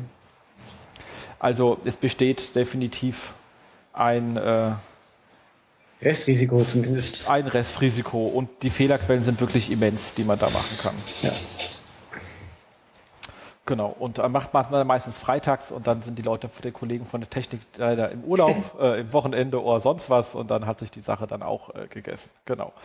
Ähm, dann bin ich mal so frei, weil wir uns da wirklich ein bisschen Mühe gegeben haben, einen Artikel von uns selber zu empfehlen. Und zwar gestern haben wir rausgehauen, dass die ganze, haben sie die ganze neue Google Search API angeschaut. Ähm, verlinke in den Show Notes. Äh, Wer es noch nicht gelesen hat, kann es da nochmal in Ruhe durchlesen. Ganz in kurz. Ähm, was jetzt richtig geil ist, ist, dass man ähm, über die API ähm, Keywords und URLs zusammenbekommt. Das macht halt richtig Spaß, weil ähm, was man damit jetzt für einen geilen Scheiß machen kann, ist halt, weil Keyword- und URL-Daten zusammen gibt es halt nur noch in der Search-Konsole. Und früher gab es in der API entweder URLs oder Keywords. äh, jetzt mhm. habe ich sie wenigstens äh, zusammen und weiß halt auch, welche zusammengehören. Ähm, es gibt natürlich auch einen ziemlich großen Nachteil. Ähm, die, die, die API ist auf 5000 Zeilen beschränkt. Ich sage extra, weil es Zeilen, ich sage nicht nur so Zeilen, weil ich äh, das Wort so schön finde, sondern es sind wirklich Zeilen und nicht Suchwörter und nicht Suchanfragen. Ähm, weil wenn ich natürlich die URLs mit abfrage, was ich nicht muss, ich kann auch sagen, ich will nur die Suchanfragen haben und ähm, eine URL rankt äh, und, und zu einer Suchanfrage ranken zwei oder drei URLs, was ja vorkommen soll, ähm, die auch ähm, entsprechend Impressions und Klicks generiert haben, dann habe ich halt dafür drei verbraucht und äh, nicht eine. Das heißt, ich kriege äh, 5000 äh, Zeilen. Ähm, was allerdings funktioniert ist, also es ist kein Limit in der Search-Konsole, sieht man auch sogar nur 1000, auch das ist kein Limit. Google hat die Volldaten da. Ähm, wir haben ja erstmal drüber spekuliert, ob die einfach ihr Datenvolumen sparen wollen. Das ist aber nicht so. Die haben alle Daten in der Search-Konsole, die zeigen einfach nicht mehr an und geben per API nicht mehr raus. Ähm, äh, Punkt 1 ist einfach die Sachen täglich abfragen und wegspeichern. Sollte man sowieso machen. Ähm, Punkt 2 ist, man kann Sachen filtern. Also wenn ich jetzt einfach filter auf einen Wortbestandteil, dann kriege ich zu dem Wortbestandteil alles, außer es sind mehr als 5000 Zeilen. Hm. Ähm, funktioniert auch in der Search-Konsole. Ihr könnt einfach auf irgendwas filtern und dann kriegt ihr dazu auch viel mehr. Und was da ganz spannend ist, und das ist wichtig bei der Dateninterpretation, ist, wenn ich ein Suchbegriff relativ nah an der Grenze ist, dass es noch drin ist oder nicht, und ich habe einen größeren Zeitraum, den ich abfrage, dann ist er in dem Zeitraum manchmal drüber und manchmal nicht. Und auch Google hat die Daten täglich liegen und aggregiert die dann auf. Und wenn, und zwar die Tageswerte, und zwar immer nur die, Tag, die 1000 des Tages und nicht ähm, alle zusammen und danach die 1000 ermittelt. Das heißt, die unteren Werte stimmen alle nicht, die sind zu niedrig. Die sieht man, wenn man ein Wort filtert, was am Ende ist, dann hat man höhere Werte. Also ich bin jetzt irgendwann mittendrin mal ausgestiegen. Jens. Es steht lang und breit in unserem Artikel. Ich glaube, wir sollten, mit Grafik, also dann kann man das sehen. Ich glaube, wir sollten mal eine eigene Sendung dazu machen. Ja, haben wir ja für nächsten mhm. Monat geplant mit äh, dem äh, Kollegen äh, Walcher und ähm, Johannes, der diesen lustigen Artikel da verzapft hat. Genau, freut euch, liebe Hörer. Genau. Habt ihr euch die schon angeschaut, Malte? Ähm, ich mir nicht. Jemand bei uns hat sie sich schon angeschaut und ich habe es für Ende dieser oder kommende Woche auf dem Schirm mal mit unserem Produkt zu sprechen, was wir in dieser Richtung gerade planen. Weil es geil, ist richtig geil. Man muss halt ein bisschen an seiner Abfragelogik ähm, arbeiten, um an alle Daten ranzukommen. Aber wie gesagt, wenn man es geschickt macht, kommt, kriegt, kriegt man es hin. Ähm, aber diese Zusammenführung von URL und Suchanfragen ist saugeil. Absolut. Genau. So, und die Kollegen von äh, SEM Deutschland ähm, haben ihre äh, berühmte Online-Marketing äh, bei deutschen Online-Shop-Studie. Da seid ihr ja auch mit dabei, Malte. Ja. Bei dieser Studie. Ja, ja, ihr seid ja immer irgendwie als äh, Co. Ja, ich, Datenlieferant, whatever. Ähm, mit drin. Rauskommen machen sie ja jedes Jahr, für dieses Jahr auch wieder. Ähm, wird auch in die Show Notes verlinkt, weil das Ding ist so dick, da hätten wir wieder eine Sendung für machen können. Ähm, aber ähm, im Kurz ähm, aufgeteilt über alle Online-Shops, die drin sind und welche sie in der Studie drin haben, die werden in der Studie alle aufgezählt, da kann man nachschauen. Ähm, sind ziemlich viele. Ähm, macht Search 36 Prozent des ähm, Traffics aus. Was schade ist, ist, dass sie keinen Brandanteil ausweisen können, aber dafür benutzen die halt auch ähm, äh, wahrscheinlich ein Datentool, was es nicht hergibt. Ähm, Direct 32 Prozent, ähm, Verweise 23. Also ist Search erstmal der größte Kanal und ach ja, übrigens für die ganzen äh, Social Media Fanboys da draußen, einen ganzen Prozent liefert ihr auch. Über eure Tagessätze sollte man da mal reden. Ähm, ja, aber da werden die Social Media Boys und Girls jetzt wieder sagen, dass es daran liegt, dass alle Social Media schlecht machen. Also mit äh, Fakten kannst du dem Social Media Hype ja nicht beikommen. Das stimmt. Ähm, Im Bereich Search war es so, auch sehr spannend. Ähm, also die 36% Search verteilen sich dann zu 82% auf SEO, 10% Universal und 7,5% äh, SEA. Und SEA war etwas rückläufig. Was ich jetzt nicht weiß, ist, ähm, das hat sich daraus nicht ganz ergeben aus der Studie. Äh, wir reden ja hier vom E-Commerce. Also klar sollte da SEO größer sein in der Regel als SEA, weil SEO nehme ich halt alles mit, für was ich halt ranken kann. Sehe natürlich nur das, was hoffentlich ein Romi hat und es sollte eigentlich ein kleinerer Bestandteil sein. Und ähm, allerdings ist der Unterschied sehr hoch. Ich habe aber jetzt gerade nochmal äh, die Kollegen angeschrieben. Ich würde es in den Show Notes ergänzen, wenn ich bis morgen die Antwort habe, ob die auch die PLAs ausgewertet haben. Weil ähm, die sind da doch schon relativ massiv drin und im SEO haben sie Universal, Universal rausgerechnet. Aber da ihr der Datenlieferant seid, ist die Frage, habt ihr äh, PLAs gesondert ausgewiesen? Ich kann dazu leider gar nichts sagen. Also das, das ist komplett an mir vorübergegangen. Wir sind leider so groß, dass ich nicht äh, in jedem Projekt drin stecke. Schade, schade, schade. Muss man euer, ich, jetzt hätte man, ist ja auch peinlich, hätte ja vorhin mal kurz im Frontend nachschauen können, ob man es da sehen kann. Aber wie gesagt, ähm, ich glaube, mit, weil mit 7,5 Prozent und äh, PLA sieht mir das ein bisschen wenig aus, weil die sind ja schon sehr umfänglich, wenn man, sobald man äh, pro, halbwegs produktlastig nur wird. Mhm. Ähm, aber egal, ich habe den Kollegen mal angeschrieben, ich bin mal gespannt, was kommt. Ähm, natürlich hier an der Stelle Traffic nicht Umsatz. Also klar, weil wenn ich mit ähm, SEO dann noch irgendwie ein Content-Portal, Ratgeberportal in meinem Shop habe, dann generiert es natürlich weit weniger Umsatz. Also ich würde sagen, der Umsatzshare dürfte nicht bei 82 zu 7,5 sein. Davon gehe ich mal ganz fest aus. Der sollte sich dann eher annähern. Ansonsten würde irgendwas wirklich schief laufen. Aber spannende Studie. Es sind auch noch viele andere Zahlen da, schon runtergebrochen für, die, ähm, für das eine Prozent Social. Ähm, aber auch für, für die ganzen anderen Bereiche schön auseinandergenommen und schöne Learnings drin. Einfach mal lesen. Ähm, man braucht bestimmt irgendwann im Meeting irgendwelche Zahlen und da liegen sie dann alle schon da. Sehr schön. Cool. Damit sind wir mit dem vier Wochen Rückblick durch und können uns endlich Malte deinem Thema widmen. Super. Ähm, ja, soll ich einfach mal anfangen, ein bisschen was erzählen zur Studie? Ja, gerne. Also wir machen ja seit 2012 jährlich so eine Ranking-Faktor-Studie. Und zwar gehen wir da so vor, wir haben ein, wie wir finden, repräsentatives Set an 10.000 Keywords. Da filtern wir noch ein paar Navigational Searches raus, die einfach zu krass sind, wie zum Beispiel Facebook Login, weil bei solchen Suchanfragen einfach 90 Prozent der Leute auf die, das erste Ergebnis klicken und äh, Google ist echt vollkommen egal ist, was da auf Seite 3 rankt. Und äh, für diese 10.000 Keywords holen wir uns die ersten 30 Ergebnisse und untersuchen auf äh, allen URLs diverse Faktoren. Und natürlich holen wir uns die Rankings nicht nur einmal, sondern mehrfach, damit wir ausschließen können, dass wir in irgendwelche Experimente reinrauschen. Äh, wir achten auf äh, nicht personalisierte Ergebnisse. Und äh, wir holen uns eben aus dem Grunde nur die Top 30, weil das meistens die Ergebnisse sind, wo Google, sagen wir noch sehr viel, sehr darauf achtet, was ähm, was da rankt. Und unsere Erfahrung ist, sobald man auf Top 50, Top 70, Top 100 geht, hat man oft einfach echt viel Schrott dabei, der nicht mehr aussagekräftig ist und auch viele andere Analysen, die wir fahren, da haben wir gemerkt, dass eigentlich die Top 30 meist so das aussagekräftigste Maß sind und sich die Top 100 gar nicht lohnen.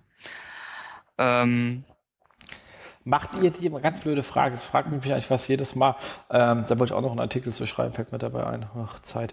Ähm, holt ihr die immer über den gleichen Standort und wenn ja, welcher Standort war das? Der Standort ist äh, Deutschland. Und äh, in Deutschland fragen wir aber natürlich, ähm, wir können, also wir haben, ich weiß gar nicht, wie viele Städte wir in Deutschland haben fürs Abfragen. Ähm, da sind wir verteilt. Aber wir haben alles aus Deutschland abgerufen, also jetzt nicht google.de noch aus USA oder solche Scherze. Weil die Serbs sind ja mittlerweile hochgradig lokal ausgesteuert. Ja, je nach, ja gut, natürlich sind wir bemüht. Zu ganz trivialen Begriffen. Also ich habe jetzt, weil ich hatte gerade die Gruppe, die, also bei meinen Studenten, die haben auf äh, äh JGA optimiert und die waren dann, also Junggesellenabschied, Junggesellinnenabschied, weil die haben es für Frauen geschrieben, aber egal, Keyword war JGA. Ähm, Darmstadt, Rhein-Main 1, Berlin nicht in den Top 30, äh, Mönchengladbach zweite Seite. Ähm, also verstehst du, also und JGA. Das gleiche Thema übrigens mit Briefkästen, Kühlschrank, also mit ganz, wo man denkt, okay, kann man machen, muss man aber nicht. Ähm ja, also klar, das ist ein äh, Problem, wenn man, äh, sag mal, eine, eine Rankingzahl ausgeben will, aber ähm, wir haben da halt einen, äh, ich sag mal, einen Deutschland-Mittelwert für unsere Rankings gut. Und es gibt ja auch immer noch genug Begriffe, die nicht so lokal ausgespielt werden. Aber es sind tatsächlich mittlerweile sehr, sehr, sehr, sehr viele. Also alles, was in Berufe reingeht und Dienstleistungen, ist da ja sehr, sehr schnell äh, lokal. Macht ja auch Sinn. Ja, klar. Also der fürs Nutzerinteresse definitiv. Ja, ähm, was ja bei uns. Also wir waren bei, genau, wir waren bei 30, bei den Top 30, weil danach äh, Käse. Äh, 10.000 Keywords. Genau. Macht. Über längere Zeit. Also jetzt nicht einmalig. Genau, also eben mehrfach abgefragt, um äh, ein repräsentatives Ergebnis zu haben. Natürlich in einem, äh, sagen wir, relativ kurzen Zeitraum, um jetzt nicht äh, noch Ranking-Veränderungen mhm. im Verlauf von Monaten drin zu haben. Das äh, ist ja nicht mhm. das Ziel der Studie. So, was wir dann ja machen, ist für ganz, ganz viele Faktoren uns angucken, äh, wie die Durchschnittswerte sind auf jeder Position in den Top 10, in den Top 30 und dann berechnen wir noch diese schöne Korrelation. Meinte ich, man soll den Begriff Korrelation noch mal ein bisschen erläutern. Für ja, die doch, Zuhörer. einmal kurz, klar, gerne. Genau. Also die Korrelation sagt im Prinzip aus, wie gehäuft oder wie zusammenhängend zwei Ereignisse vorkommen. Und das eine Ereignis ist natürlich immer Google-Ranking von Platz 1 bis 30. Das heißt, wenn wir einen Faktor finden würden, der auf Platz 1 sehr groß ist, auf Platz 2 ein bisschen kleiner und so weiter und dann auf Platz 30 ganz klein, dann wäre der extrem gut mit dem Google-Ranking korreliert. Weil man quasi sagen könnte, okay, gut rankende Seiten haben diesen Faktor oder haben ihn sehr oft oder haben ihn in einer sehr intensiven Ausprägung. Und je schlechter dieser Faktor bei einer Seite vorhanden oder ausgeprägt ist, desto schlechter rankt sie auch. So, natürlich hat man bei Ranking-Faktoren keine, ich sag mal, perfekt korrelierenden Faktoren, weil dann hätten wir ja einen Faktor gefunden, der genau das Google-Ranking vorgibt und äh, sowas, solche Zeiten sind leider vorbei, in denen es sowas gibt. Deswegen haben wir da meistens äh, kleinere Korrelationen und ja, da gucken wir uns eben immer an, ähm, wie hoch die Korrelation ist, ob in den Top 10 die Durchschnittswerte höher sind als in den Top 30 und was ich auch immer sehr spannend finde, die Entwicklung zum, äh, zum Vorjahr, weil wir die Studie ja so durchführen, dass möglichst viele Werte vergleichbar sind. Ein Beispiel, das ich Menschen immer gerne mit auf den Weg gebe bei Korrelation. Die Korrelation ist ein Wert, der kann zwischen minus 1 und 1 liegen. Und 1 heißt eben wirklich korreliert perfekt. Und es gibt eine Korrelation von 0,94 oder 0,95 sogar von Käsekonsum pro Einwohner der USA und Menschen, die in den USA gestorben sind, weil sie sich in ihrem Bettlaken verheddert haben. Und das ist ein gutes Beispiel dafür, dass manchmal auch Dinge korrelieren können, die einfach gar nichts miteinander zu tun haben. Und ein anderes schönes Beispiel ist, äh, wenn in Berlin das Wetter gut ist, dann wird in Berlin auch viel Eis verkauft.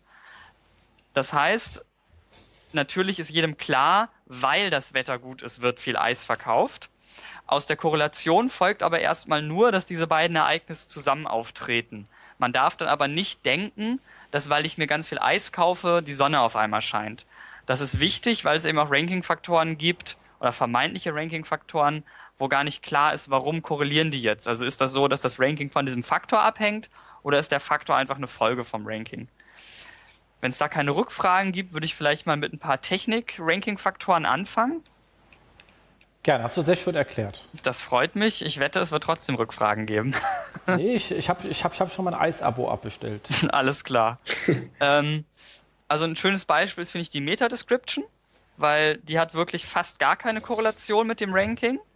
Aber sie taucht mittlerweile von, wird von ungefähr 100% aller Websites in den Google Top 10 verwendet und von 99% aller Websites in den Top 30. Ja, das heißt, das ist wirklich ein Faktor, der einfach mittlerweile von fast jedem verwendet wird. Und recht ähnlich sieht es aus mit dem, mit dem Vorhandensein des H1-Tags. Da sind wir auch so bei 80% der Seiten, über 80% der Seiten. Und H2 ist auch ähnlich, noch so mit 70 bis 80% Durchschnittswerten und sehr niedrige Korrelationen. Und da sieht man eben, es gibt einfach Faktoren, die sind niedrig korreliert, aber einfach aus dem Grund, dass schon fast jeder sie benutzt. Und äh, die Häufigkeit der Nutzung ist nochmal gestiegen im Vergleich zum letzten Jahr. Das heißt, das sind so typische Technikgrundlagen, wo einfach sagen muss, hey, das macht jeder, also mach's gefällig, gefälligst auch und mach dir nicht viel Gedanken darüber, dass die Korrelation mit dem Ranking niedrig ist. Da hätte ich jetzt ähm, eine kleine Bitte aus persönlichem Interesse, ja. wenn ihr das nächstes Jahr vielleicht mit aufnehmen könnt. Sind denn die H1 und H2 auch korrekt verschachtelt? Oder kommt die H2 vor der H1? Weißt du, das fände ich jetzt sehr spannend. Ja, ist auf jeden Fall ein Faktor, den wir uns angucken könnten. Ich notiere es mir eben, damit wir es dann auch wirklich machen. Genau, weil ich glaube, da kommst du nicht auf 80 oder 90 Prozent. Nee, nee, ganz sicher nicht.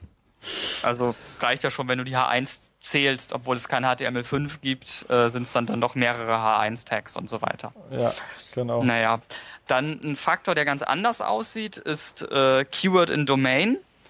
Also sprich, hat die Domain, die rankt, ne, ist da das Keyword drin. Und da sind wir tatsächlich mal von so durchschnittlich 12% im Vorjahr auf mittlerweile nur noch 10% dieses Jahr gefallen, bei quasi keiner Korrelation. Also das ist ein Faktor, wo man jetzt auf Basis der Daten sagen könnte, scheint ein abnehmender Trend zu sein und naja, das geht ja auch alles mittlerweile so in Richtung, mach deine Domain zu einer Brand und nicht mehr pack irgendwo ein Keyword in deine Domain, damit du, keine Ahnung, Glasflaschenpfand, portal24.de mit dem tollen Keyword noch eingebaut hast. Dann das Thema HTTPS hatten wir schon ein bisschen angesprochen. Ähm, da ist tatsächlich so, dass in den Top 10 in Deutschland im Schnitt 14% der Websites HTTPS aktiviert haben und in den Top 30 nur 11%. Das heißt, da würde ich wirklich sagen, die gut rankenden Seiten haben tendenziell eher HTTPS ähm, aktiviert. Wir haben ja schon so ein bisschen drüber gesprochen, äh, was die Vor- und Nachteile sind, ne, welche Gefahren es gibt. Da müssen wir, glaube ich, nicht nochmal eingehen, darauf eingehen. Was ganz spannend ist, wir haben unabhängig von unserer Ranking-Faktor-Studie, gibt es auch noch ein Keyword-Set von 30.000 Keywords, das wir seit August 2012 jeden Monat abfragen um da so Langzeittrends ähm, zu erkennen. Und da ist es tatsächlich so, dass wir seit August 2014, als Google ja mal angekündigt hat, HTTPS ist ein Ranking-Faktor, sehen, dass HTTPS-Seiten besser ranken als HTTP-Seiten und dieser Faktor nimmt auch immer weiter zu. Also der ist jetzt im Laufe, ähm, ja, das ist ja schon fast ein Jahr her, also es ist genau ein Jahr her, wobei wir jetzt die Daten nicht jeden Monat berechnen, aber im Verlauf des letzten Jahres ungefähr ist dieser Faktor tatsächlich auch äh, so im 10%-Bereich äh, angekommen. Das heißt jetzt nicht unbedingt, stell deine Website auf HTTPS um und du rankst 10% besser, weil wahrscheinlich einfach die Websites, die eh schon alles richtig machen, natürlich auch oft auch HTTPS einbauen. Aber es ist ein sehr eindeutiger Trend, dass die gut rankenden Domains tendenziell auch die sind, die HTTPS aktiviert haben. Darf ich dann nochmal ganz kurz Wording? Ähm, ihr habt dann in den Top 30 über diesen Zeitraum zu den 30.000 Keywords mehr HTTPS Seiten mm. in den Top 30? Oder sind die, die ihr schon immer gesehen habt, im Ranking gestiegen? Wir, Weil wenn ihr die Anzahl der HTTPS-Seiten zunimmt, wir, wir messen nicht äh, die dann Anzahl, nimmt ihr die Anzahl, sondern Genau. ähm, wir gucken pro Keyword, wie viele HTTPS-Seiten und wie viele HTTP-Seiten stehen da und wie gut ranken die im Durchschnitt. Ne? Also wenn es Ja. eine HTTPS-Seite gibt und die rankt auf Position 1, dann ranken HTTPS-Seiten halt im Durchschnitt besser. Ähm, wenn es verschiedene sind, ergeben sich eben unterschiedliche Durchschnittswerte. Das sollte über alle Keywords gemittelt eine Normalverteilung sein. Da muss ich aber echt äh, irgendwo sagen, steige ich in dem aus, was unsere Data Scientists mir erzählen. Darauf basierend bauen wir wieder eine eigentlich normal verteilte Score, ob HTTPS besser rankt als HTTP. Das berechnen wir jeden Monat, legen dar darüber noch ein Konfidenzintervall von 99 Prozent. Das ist eine Kurve, die hat bis August 2014 war die mal so, dass HTTPS besser rankte. Gab auch Monate, da haben HTTP-Seiten besser gerankt. Und äh, seit Google aber gesagt hat, es ist jetzt ein Ranking-Faktor, ist die Kurve relativ Hm. konstant ansteigend. gut, weil so nochmal nicht, dass wir Rückfragen kriegen. Das hast du wenigstens heute so verwirrt, dass es nicht kommt. ja, ich gut. äh, kann ja nochmal, vielleicht bauen wir das Diagramm in die Shownotes ein. Ich glaube, das ist wirklich schwierig, wenn ich es äh, mündlich versuche zu erklären Mhm. mit Konfidenzintervallen und normal verteilten Scorings von normal verteilten Werten. ja, in die Shownotes kommt ja sowieso der Link zur, äh, dazu. Ja, perfekt. Äh, und da bei euch kriegt, bei euch gekriegt gibt es die ja zu, zu beziehen. Genau, bei uns gibt es sie zum Download und genau. äh, es wird auch noch das Video von dem Webinar geben, das ich zu dem Thema gemacht habe. Ja, das war super, Super. genau. Ähm, ich habe noch mal eine Frage, Malte. Ähm, gefühlt äh, in den Top 10 14% HTTPS-Seiten hört sich jetzt irgendwie viel an. Waren da viele Shops dabei? Also natürlich sind auch E-Commerce-Keywords dabei, wo dann Shops dabei sind, Ja. aber es ist eigentlich ein äh, basierend auf unserer Datenbasis repräsentatives Set, wo auch Informational Queries dabei sind. Ha. Ich müsste aber tatsächlich in die Daten gucken. Also es ist nicht so, dass ich jetzt alle 300.000 URLs aus der Studie mir angeschaut habe.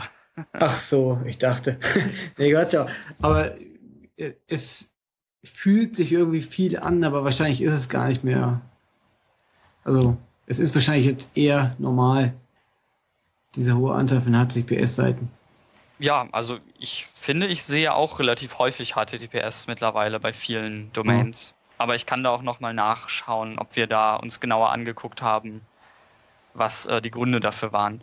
Wenn es nichts mehr zu HTTPS gibt, würde ich zum nächsten Ranking-Faktor gehen, dass wir nicht äh, Absolut, darauf gerne. rumreiten. Ein Ranking-Faktor, der ähm, ganz eindeutig gestiegen ist zum Vorjahr und wo bei Domains in Top 10 der Durchschnittswert auch deutlich höher ist als in den Top 30, ist äh, das Suchvolumen der Domain. Und da haben wir sogar Wikipedia schon rausgerechnet aus diesen Durchschnittswerten, weil mit Wikipedia wäre es dann total absurd, der Unterschied zwischen Top 10 und Top 30. Und das ist, finde ich, ein sehr schöner Faktor, in dem man sieht, dass dieses werde eine Brand tatsächlich ein guter Tipp ist, weil wann ist das Suchvolumen der Domain hoch? Natürlich, wenn es, wenn es ein Brand ist. Und ich rede da jetzt auch wirklich von domain.tld. Also wenn ich eine Keyword-Domain habe wie kredit.de, geht es nicht um das Suchvolumen nach Kredit, sondern dann wirklich das Suchvolumen von kredit.de. Und das ist eine einfach sehr, sehr schönes Beispiel dafür, dass dieses Werde zum Brand ähm, auch wirklich datengetrieben äh, unterstützt werden kann, die Aussage. Ähm, Mhm. Eine andere Sache, die wir uns angeschaut haben, sind Startseiten. Und mal abgesehen von Position 1 ist es tatsächlich so, dass dieses Jahr auf jeder Position weniger Startseiten gerankt haben ähm, als im letzten Jahr. Und unsere Interpretation ist, dass Google einfach immer besser darin wird, rauszufinden, wo der Nutzer hingeschickt werden muss, um seine Frage beantwortet zu bekommen. Und in den meisten Fällen ist das ja nicht die Startseite, sondern dann eben eine Unterseite, die sich gezielt mit der Frage des Nutzers beschäftigt. Ja, macht Sinn. Also ich, klar. Ja, fand ich auch. ähm, ja, neben äh, Startseiten haben wir natürlich auch Subdomains angeguckt. Ähm, da muss ich sagen, wenn man sich das Ganze mit Wikipedia anguckt, dann bekommt man den Eindruck, dass auf Position 1 und 2 viel, viel öfter Subdomains ranken. Wenn man das Ganze ohne Wikipedia anguckt, ist es eigentlich eine relativ gerade Linie. Also ungefähr so 15% aller Ergebnisse sind URLs, die auf einer Subdomain liegen, die nicht www heißt. Ähm, kann man irgendwie an Informationen draus ziehen, was man möchte. Genauso ist es bei Verzeichnissen. Abgesehen von Platz 1, wo man ja oft Startseiten hat, die natürlich keine Verzeichnisse haben, ist es so ungefähr eine Kurve so im 70, 75 Prozent Bereich, ähm, dass eben 75 Prozent der Ergebnisse auf Position 14 zum Beispiel äh, Verzeichnisse sind. Mhm. Mhm. Also auch nichts, wo man jetzt was Tolles äh, draus ziehen kann. Ich bin gerade über ein paar Folien hier gesprungen. Ich habe so eine PowerPoint mir gebaut. Ähm, was vielleicht noch ganz interessant ist, ähm, DE-Domains. Also im Schnitt sind ja so 60 Prozent der Domains, die ranken in Deutschland DE-Domains. Und tatsächlich auf Platz 1 und 2 sind es weniger. Nur 50 Prozent der Ergebnisse von Platz 1 und 2 sind DE-Domains. Auch wenn man Wikipedia rausrechnet. Und es liegt einfach daran, dass Brands oft so eine .com-Domain haben, mit der die sie global benutzen. Und ähm, das finde ich echt krass, dass ähm, das wirklich auf Position 1 und 2 so einen großen Einfluss hat, dass man da äh, nur noch 50% DE-Domains hat, anstatt wie sonst 60, 65, 70%. Mhm. Ansonsten im äh, DE-Bereich. Was, was lernt jetzt der erfahrene SEO daraus? legt deine Startseite auf com und danach alles Der erfahrene SEO lernt daraus, äh, die Domain scheint keinen großen Einfluss auf Ranking zu haben. Ähm, ansonsten, wenn die Zahlen interessieren, in Deutschland ungefähr 62% der Rankings sind DE-Domains, 24% .com, äh, 5% .org, wobei die Hälfte davon Wikipedia ist. Das ist tatsächlich eine krasse Ansage. Dann hat man noch 3% .net und danach kommen einfach noch die anderen. Da gibt es keine nennenswerten mehr, die irgendwie im äh, 2-3-prozentigen Bereich wären. Ähm, hm. Eine gute Nachricht, die Nutzung von Flash ist weiter zurückgegangen. Ja, nur noch 13% aller Websites haben Flash und Websites auf Platz 1 und 2 haben besonders selten Flash. Äh, Gerade mich als jemand, der sehr oft auf seinem iPhone surft, freut das natürlich. Und mittlerweile ist es sogar so, dass meine meisten Desktop-Browser auf den Computern, die ich verwende, bei Flash erstmal sagen, wow, Flash-Sicherheit willst du das wirklich äh, benutzen? Insofern klare Empfehlung, bitte kein Flash benutzen. Ähm, Außer man möchte Viren verteilen. Ja, dann ist es sicherlich sinnvoll, aber ich habe gehört, da gibt es mittlerweile auch andere Möglichkeiten. Wege. Ja. Aber soll hier nicht Thema sein. Ähm, Seitenladezeiten ähm, sind weiter niedrig. Wir konnten leider keinen Vergleich zum Vorjahr machen, weil wir die Art der Messung ein bisschen angepasst haben. Also es gibt ja ganz viele Arten, wie du messen kannst. Eine Übertragung vom ersten bis zum letzten Byte oder vom ersten Byte bis alle externen JavaScripte geladen und durchgeführt sind und so weiter und so fort. Ähm, was da ganz spannend ist, Domains, die auf Platz 1 und 2 ranken, haben tatsächlich nochmal eine deutlich niedrigere Ladezeit als äh, die anderen. Und im mobilen Index ist die Ladezeit auch nochmal niedriger. Das heißt, für Mobile echt die Empfehlung, Ladezeit optimieren. Und ein spannender Trend ist, obwohl die Ladezeiten teilweise sinken, die Größe der Seiten in Byte und die Anzahl der Bilder, die sie verwenden, äh, diese Werte wachsen. Also im Vergleich zum Vorjahr sind die gewachsen und es ist auch so, dass das beides Werte sind, die in den Top 10 größer sind als in den Top 30. Das heißt, was man hinkriegen muss, ist, mehr Bilder auf der Website, mehr Text, daher mehr Byte und dann äh, am Ende aber trotzdem noch eine schnellere Ladezeit. Und äh, das ist natürlich technisch äh, durchaus eine Herausforderung. Übrigens, das heißt jetzt nicht, dass jeder ganz viele Bilder in seine Website einbauen muss. Natürlich immer überlegen, ob der Nutzer das haben will. Ne? Das gilt eh für alle Ranking-Faktoren, sich auch immer zu überlegen, ist das sinnvoll für den Nutzer, was ich tue. Ähm, ja, wen es interessiert, URLs sind ein ein Zeichen länger geworden ungefähr oder zwei Zeichen länger geworden im Vergleich zum Vorjahr. Äh, sprechende URLs werden halt immer mehr zum Standard. Ich persönlich bin kein Fan davon, super, super lange URLs zu bauen, weil dann werden sie irgendwann sehr unhandlich für, für Social Media. Wenn es zur Technik keine Fragen gibt, würde ich mit der User Experience weitermachen. Aber dass die URLs länger werden, finde ich schon äh, Cool. Also vor allem auf der ersten Seite, wenn man da vorher haben die Leute, das sind, Haupt, sind an der ersten Seite sind hauptsächlich Startseiten, da frage ich mich, haben die alle ihre Firmennamen verlängert mittlerweile? ja, weil es ist spannend, also das ist echt schön. Ja. Ja, aber ich glaube, URL-Länge macht für, für den Nutzer eigentlich bald, äh, also das ist total unwichtig, weil zum Beispiel auf dem iPad im Safari, da steht die komplette URL gar nicht mehr da. In Social-Netzwerken steht die komplette URL gar nicht mehr da. Also ich glaube, das wird. Ja, da habe ich mir jetzt auch. Ja. Genau, war ja jetzt auch ein Technikfaktor, kein User Experience Faktor. Also ich mittlerweile ist es ja auch auf dem, am Desktop, am Browser so, dass oft die URL gar nicht mehr angezeigt wird und der Trend geht ja auch einfach dahin, das weiter so zu machen. Ja, richtig. Ja. Ein schönes Thema für User Experience ist, finde ich, Responsive Design. Ähm, responsive ist natürlich nicht die einzige Möglichkeit, um Content mobilfreundlich auszuspielen und ein Design mobilfreundlich auszuspielen, aber was wir, was wir sehen ist, Seiten, die gut ranken, haben tendenziell öfter ein responsive Design. Das heißt, was man hieraus lernt, bitte Inhalte mobilfreundlich äh, gestalten. Ähm, anderer Faktor, der auch in den Top 10 mehr vertreten ist als in den Top 30, ist das Vorhandensein einer ungeordneten Liste. Und die Listen der gut rankenden Seiten sind auch noch im Durchschnitt länger. Ja, das heißt, ähm, wenn man ein Thema hat, wo es sich anbietet, eine Liste zu machen und meiner Meinung nach bietet es sich sehr oft an, Listen zu machen, sollte man sich das auch mal überlegen zu tun. Weil wenn ich sehr langen, sehr holistischen Content habe, dann brauche ich die Liste einfach irgendwann, um alle Details mal aufzulisten, was weiß ich, alle Farben, die ein Produkt haben kann, die Namen aller Schauspieler, die in einem Film mitspielen, was auch immer. Und auch wenn ich sehr kurzen Content mache, der gerade für Mobilnutzer so snackable sein soll, wo man schnell drüber fliegen kann, dann finde ich Listen auch super, um Informationen einfach komprimiert anzuzeigen. Und ähm, Google scheint auch drauf zu stehen. Ähm, ein bisschen unbeliebtes Thema ist ja immer Werbung. Und da muss ich auch wieder die unbeliebte Antwort geben. Seiten, die gut ranken, haben weniger Werbung als Seiten, die schlecht ranken. Und im Vergleich zum Vorjahr ist die Anzahl der, ich sag mal, Standardwerbung, die man so mit einem Vergleich erkennen kann, äh, gesunken. Ja, das heißt, äh, ist natürlich leider abhängig vom Geschäftsmodell, ob man sagen kann, ich baue Werbung ein oder aus.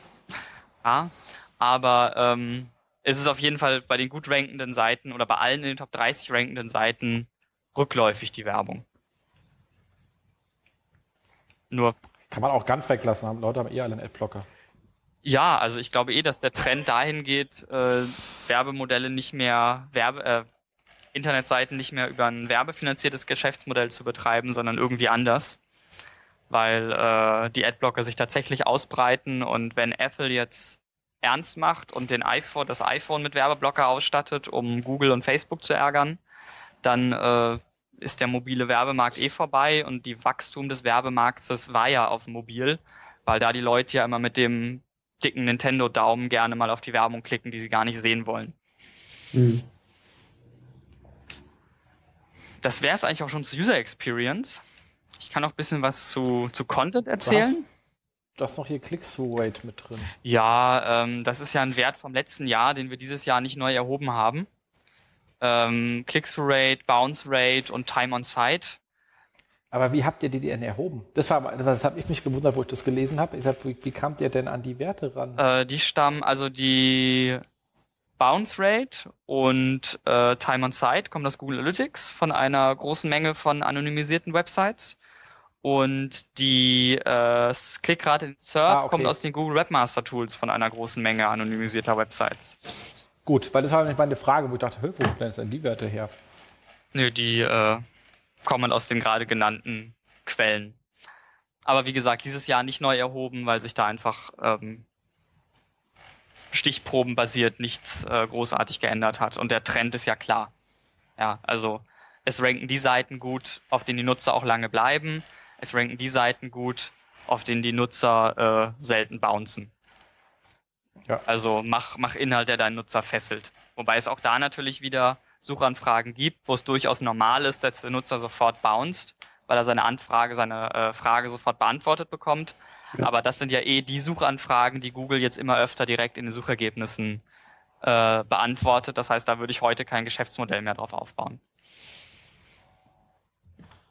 Also ihr wisst, was ich meine, ne? So Suchanfragen. Absolut, ja. Die, ja wie groß halt ist Heidi Klum? Wie hoch ist ja, die Zugspitze? Ganz genau, solche Sachen. Da ist Google ja mittlerweile sehr, sehr gut, die sofort zu beantworten. Genau, deswegen würde ich jetzt auch kein Portal mehr machen zu äh, Berghöhen oder Größen der Stars. Sowas, äh, ja.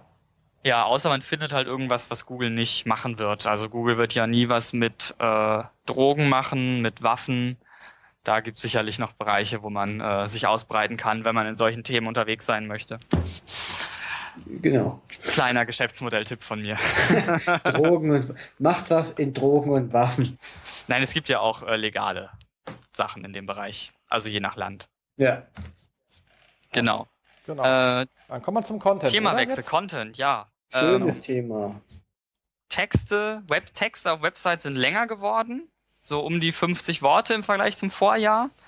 Und Texte von Websites in den Top 10 sind im Schnitt auch noch mal länger als Texte von Websites in den Top 30. Das heißt jetzt nicht, schreibt lange Texte, ja, äh, sondern das heißt, schreibt holistische Texte, die dann äh, auf ganz natürliche Art und Weise natürlich auch länger werden. Was habt ihr als Text ausgewertet? Alles, Alles, was, was auf der im- Webseite steht oder was, Alles, was im, im Body steht. im Body steht, okay? Es gibt Überlegungen, das im nächsten Jahr ähm, ich sag mal, besser zu machen. Ja. Das Problem ist aber, dass wenn du in der in the wild bist und dir im WWW mal irgendwelche Websites anguckst, dann ist deren HTML oft so kackenschlecht strukturiert, dass du echt Probleme hast zu erkennen, automatisiert, was ist der Content. Und wenn jetzt jeder HTML5 sauber benutzen würde und ein Article-Section auszeichnen würde, Ja. dann wäre das kein Problem, aber es gibt so viele Websites da draußen, das glaubt ihr gar nicht, wie die aussehen. Absolut. Das glaube ich schon, dass es schwierig ist, aber spannend wäre es natürlich trotzdem. Ja, wissen, klar. Was, was ist halt äh, Seitenbereich, was ist Footer, was ist Navigation, was ist der eigentliche Inhalt. Also wir machen auch durchaus Sachen, die da reingehen, aber das haben wir jetzt eben für diese Ranking-Faktor-Studie nicht gemacht, weil wir Ja. hier ja immer vergleichbare Werte über die Jahre hinweg haben wollen und nicht jedes Mal experimentelle Sachen machen, die wir dann im nächsten Jahr vielleicht wieder ganz anders machen. Obwohl die Texte länger geworden sind, kommt das Keyword, das wir gesucht haben, nicht öfter in diesen Texten vor. Das fand ich auch spannend, ja. Also für Menschen, die in Keyword-Dichte denken, die Keyword-Dichte ist runtergegangen für das exakte Suchwort. Ja. Das Weil heißt, die übrigens, Leute, ja, Keyword-Dichte ist nicht so wichtig. Wollte ich noch sagen. Weil die Leute einfach mittlerweile verstanden haben, welche Texte den Nutzern weiterhelfen. Genau, und weil sie wissen, dass man nicht mehr dreimal Hotel in Berlin schreiben muss im ersten Absatz, wenn man für Hotel in Berlin gefunden werden möchte, sondern dass man auch äh, mal Synonyme benutzen darf, um den Lesefluss schön zu gestalten und dass es Proof Terms und äh, re ähm, Relevant Terms gibt, die, wo ich gleich nochmal zukomme. Ja. Wo ich eigentlich sogar jetzt zukomme. Ähm, Proof Terms sind Begriffe, die extrem häufig in Texten zu einem bestimmten Thema vorkommen. Das heißt, wenn ich eben äh, das Thema habe, keine Ahnung, Tourismus in Berlin, dann wird wahrscheinlich in 90 Prozent der Texte, die ich dazu finde, der Term äh, Brandenburger Tor vorkommen und Alexanderplatz.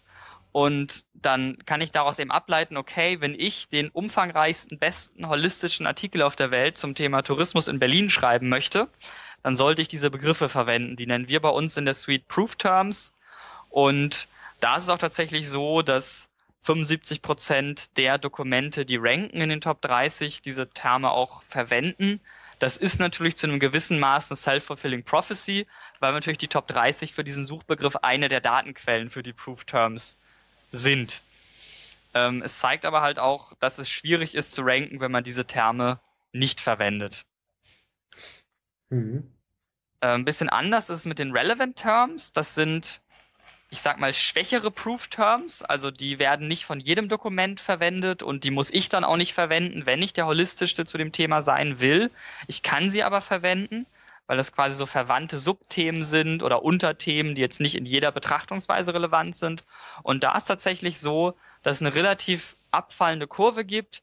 Die top-rankenden Websites verwenden diese Relevant Terms öfter und je schlechter eine Seite innerhalb der Top 30 platziert ist, desto weniger dieser Relevant Terms verwendet sie. Für mich sehr, sehr starker Indikator, dass dieses ganze Thema äh, mit Macht Content holistisch tatsächlich auch wahr ist. Also betrachtet Themen aus verschiedenen Perspektiven, betrachtet Themen äh, mit verschiedenen, mit allen Subthemen, die relevant sind für eure Zielgruppe und nur dann kommt es zu Top-Rankings. Also das, was Karl Kratz und auch viele andere SEOs seit zwei, drei Jahren predigen, sieht man tatsächlich auch in unserer Ranking-Faktor-Studie. Mhm, das finde ich spannend. Äh, Malte, wir hatten uns ja schon im Vorfeld ein bisschen ausgetauscht, ähm, wo man jetzt genau diese Abgrenzung zieht äh, zwischen Proof Terms und diesen Relevant Terms. Es ist gar nicht mal so einfach, ne? Genau, es ist natürlich relativ komplex, weil in dem Moment, wo ich mir einen Text nehme und sage, ich weiß, ich habe jetzt ein Keyword, Berlin, und ich suche mir jetzt alle Texte zum Thema Berlin. Dann wird in den meisten deutschsprachigen Themen, zu, äh, Texten zu dem Thema Berlin, wird das Wort ist oder sind oder sowas vorkommen. Und natürlich sind das keine Proof-Terms, sondern sind einfach Begriffe, die in allen äh, Texten vorkommen. Und da muss man sich dann natürlich wieder irgendeine Lösung überlegen, wie äh, Termfrequenz mal inverser Dokumentfrequenz oder äh, Word Document Frequency, Inverse Document Frequency und andere äh, Modelle, die es da gibt, um quasi nochmal die Gewichtung eines Terms immer in Relation zu einem großen Dokumentkorpus zu machen. Deshalb kann man da nicht einfach sagen, wenn ein, wenn ein Wort in sechs Texten zum Thema vorkommt von zehn Texten, dann ist es ein Proof-Term, sondern da muss man tatsächlich ein relativ komplexes semantisches äh, Modell hinterpacken und sehr, sehr große Vektoren über den Raum aller Worte berechnen. Also nichts, was man mal eben so in, in Excel macht oder mündlich erklären kann. Ich meine, ich bin da ganz pragmatisch, ganz ehrlich gesagt. Ähm, sag mal, wenn du in die Top 10 willst, dann musst du halt mal anschauen, was in den Top 10 drin ist. Und dann musst du verdammt doch mal besser sein. Das ist ganz trivial. Das ist die ganz pragmatische Version von dem, was ich gerade gesagt habe, ja.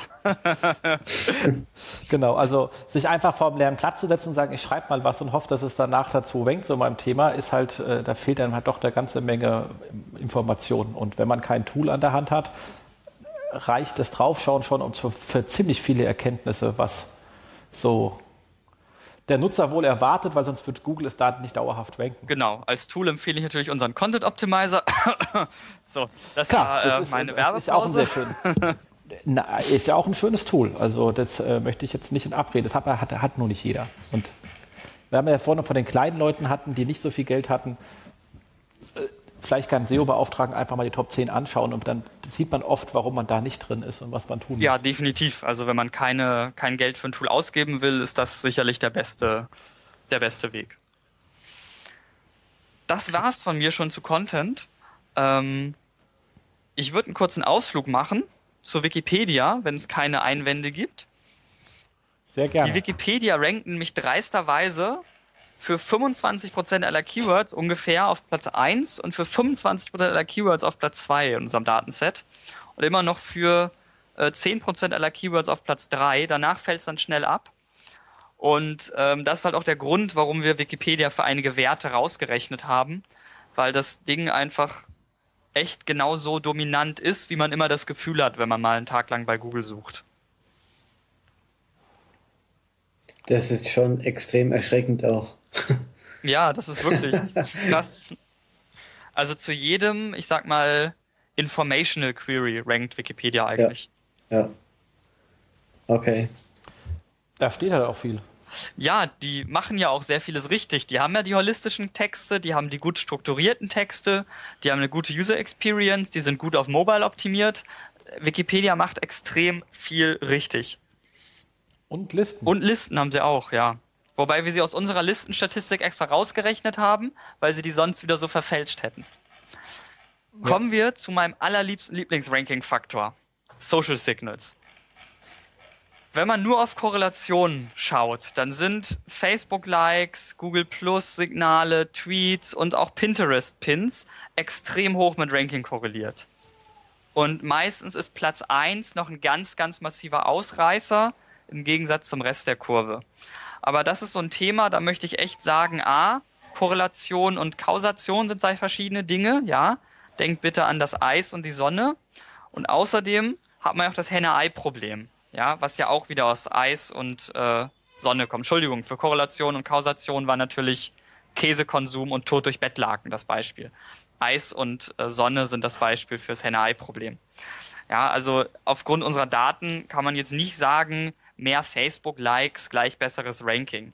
Mhm. Sondern es ist aber natürlich so, wenn ich gute SEO-Arbeit mache, das heißt, ich schreibe guten Content, der engaging ist, der Nutzern gefällt, ich mache vielleicht sogar noch Content-Marketing und seede meinen Content bei Influencern, hey, dann bekomme ich natürlich Social Signals für meine gute Arbeit. Das heißt, das ist ein Abfallprodukt oder Nebeneffekt von SEO. Und was ich bei Social Signals wichtig finde, sind natürlich eine Erfolgsmetrik für mich. Wenn ich meinen Content ändere und auf einmal viel weniger Likes bekomme und viel weniger Tweets und bei meiner Konkurrenz ändert sich nichts, das ist ein sehr gutes Signal dafür, dass mein Content aus Sicht meiner Konsumenten schlechter geworden ist und es wird sich langfristig auch bei Google widerspiegeln.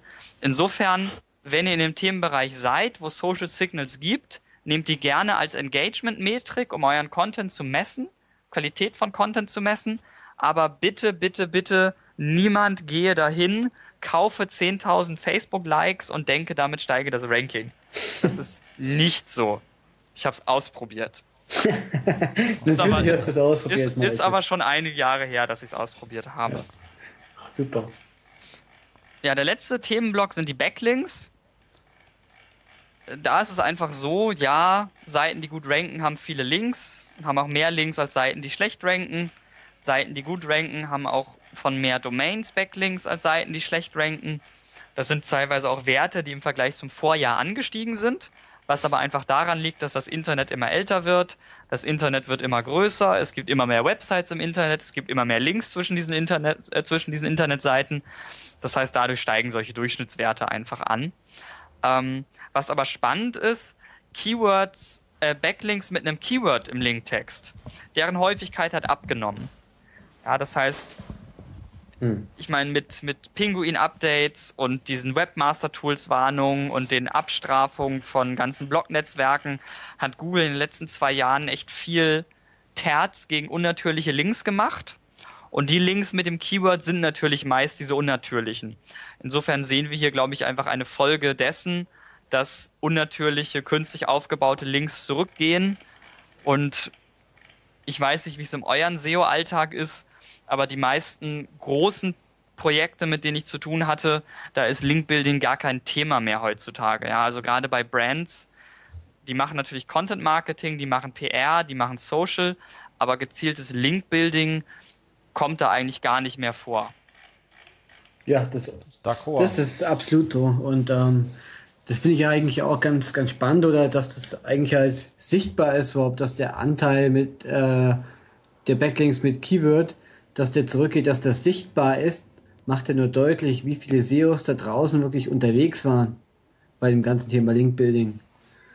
Also. Exakt. Und ihr habt dann noch extra festgehalten, zu Recht äh, in euren äh, Texten, ich habe es ja gelesen, kurz vor der Show, damit ich mich daran erinnern kann, ähm, dass natürlich die Studie insofern zu den, also die, ihr könnt messen, dass die runtergehen, aber die könnten ja in der Bewertung doch viel weiter runtergegangen sein, weil ihr ja keinen Zugriff auf die ganzen äh, Disavow-Files aller Menschen da draußen habt. Genau, Disavow ist eh der Grund, warum Backlink-Analysen nicht so mein Favorite sind, weil du einfach kaum noch Daten, kaum noch Aussagen treffen kannst. Ja, auch wenn jetzt äh, zum Beispiel Backlinks überhaupt nicht mehr korreliert werden mit Rankings, wäre es wahrscheinlich ja immer noch so, dass sehr, sehr gute Backlinks natürlich einen positiven Einfluss haben. Wobei sehr, sehr guter Backlink jetzt heutzutage nicht mehr heißt, kommt von einer Website mit hohem PageRank, sondern da spielen meiner Meinung nach so Metriken drin wie ist im sichtbaren Bereich einer Website, wird häufig angeklickt, etc. Bringt Benutzer, die nicht bouncen also Google hat ja so viele Datenquellen einfach mittlerweile mit, mit äh, Analytics und AdSense auf so vielen Seiten, Google Plus Share Buttons, dem, äh, dem DNS-Servern, dem Chrome-Browser, den Chromebooks, dem Android-System, äh, den diversen WLANs, Google Fiber. Die können ja einfach so viel wissen über das, was im Internet passiert. Mhm. Die, die können auch verstehen, welche Links angeklickt werden und welche nicht. Aber hier ist natürlich wieder das, äh, die Einschränkung wichtig, die Jens vorhin schon gesagt hat. Das ist natürlich nichts, was Sie irgendwie live on the fly ständig berechnen können. Aber es ist ja durchaus etwas, was Sie sich ab und an mal angucken können mit vorberechneten Daten auf periodischer Weise. Ähm, Siehe den langsamen Pinguin. Genau, der ist ja das beste Beispiel. Ähm, was angestiegen ist bei Backlinks, sind Backlinks, wo äh, die Domain oder die komplette URL im Linktext steht. Ähm, ich weiß nicht, ob dafür verantwortlich ist, dass alle SEOs mittlerweile denken, dass man solche Links aufbauen muss, oder ob es einfach so ist, dass das Linkbuilding von den SEOs so zurückgegangen ist, dass das einfach die natürlichen Links sind, die die Nutzer setzen. Was ich nur sehen kann, ist, äh, dieser Wert steigt oder ist gestiegen im Vergleich zum Vorjahr. Und gut rankende Seiten haben tendenziell auch mehr Links mit der URL oder zumindest dem Domainnamen im Linktext. Macht auch Sinn irgendwie. Genau. Eine Sache, die ich noch für, für Qualität ganz spannend finde, ist, dass Seiten in Top 10 mehr Backlinks von News-Seiten haben im Durchschnitt als Seiten in Top 30. Und eine spannende Beobachtung, News-Seiten verlinken extrem oft auf die Startseite. Ja, das heißt, da hat irgendwer den Redakteuren wahrscheinlich gesagt, ihr müsst auch mal mehr nach draußen linken und dann linken die halt auf die Startseite von BMW, wenn sie über BMW schreiben, aber haben halt immer noch nicht gelernt, dass sie auf die Quelle linken müssen, äh, von der sie ihre Informationen haben. Das aber jetzt nur meine wilde Theorie über Online-Redakteure. Äh, die Beobachtung ist aber einfach, News-Seiten verlinken extrem oft auf Startseiten von anderen Domains. Vor zwei bis drei Jahren war es äh, bei den Redakteuren äh, ganz oft so, die haben sich gar nicht getraut, nach außen zu äh, linken, weil äh, der findige SEO hat natürlich, ähm, also der hat natürlich gesagt, linkt nicht raus, das kann Google abstrafen. Ja, aber das Deswegen, ist natürlich nicht so ähm, toll für User Experience. Deswegen äh, ja. kann man doch aber in der heutigen Zeit trotzdem äh, froh sein, wenn der Redakteur überhaupt äh, auf die Idee kommt, auch mal nach außen zu linken. Ja, es gab auch ganze Policies, also jetzt unabhängig vom SEO, die einfach gesagt haben, man linkt nicht raus. Mhm. Also äh, die sind ja zum Glück auch alle Vergangenheit, aber die gab es ja lange Zeit in Verlagshäusern. Ja, ich kann mich noch an viele Gespräche erinnern, wo es dann hieß, oh, danke für das Interview und jetzt können Sie einen Link auch noch haben. Und dann habe ich irgendwie meinen Blog eingereicht. Nee, also auf dem Blog kann ich nicht linken. Haben Sie nicht eine Firmen-Homepage? Das ist meine Firmen-Homepage. Okay. nee, nee, also auf dem Blog kann ich nicht linken. Tut mir leid. Dann äh, ja, war ich link immer sehr happy. Das, dann linke ich auf das Google-Suchergebnis. ja. genau. Da gab es wahrscheinlich, ne, da gab es halt eine Policy. Es wird nicht auf Blogs gelinkt, nur auf Firmen-Homepages. Aber okay. naja, möchte ich mich nicht drüber aufregen. Muss ich heutzutage auch nicht mehr. Ähm, eine Sache, die wir uns auch angeguckt haben, ist das Linkalter. Und da kann man auch sagen, Links sind im Vergleich zum Vorjahr im Durchschnitt älter geworden. Das kann man natürlich auch einfach damit erklären, dass das Internet immer älter wird und es möglichst mehr, ja. mehr alte Links zu finden. Ja. Und man kann natürlich auch auf, auf Linkalter schlecht optimieren mit einer neuen Website. Aber ähm, gerade gut seitende, gut rankende Seiten haben auch im Schnitt ältere Backlinks. Aber auch das liegt sicherlich daran, dass es teilweise eben alte Websites gibt, die eben schon länger dabei sind und dann mehr Potenzial hatten. Also es ist spannend, das zu sehen. Aber ich würde aus diesem, aus dieser Korrelation und diesen Durchschnittswerten ehrlich gesagt nicht viel rausziehen. Was auch zurückgegangen ist, sind Links, die auf die Homepage zeigen.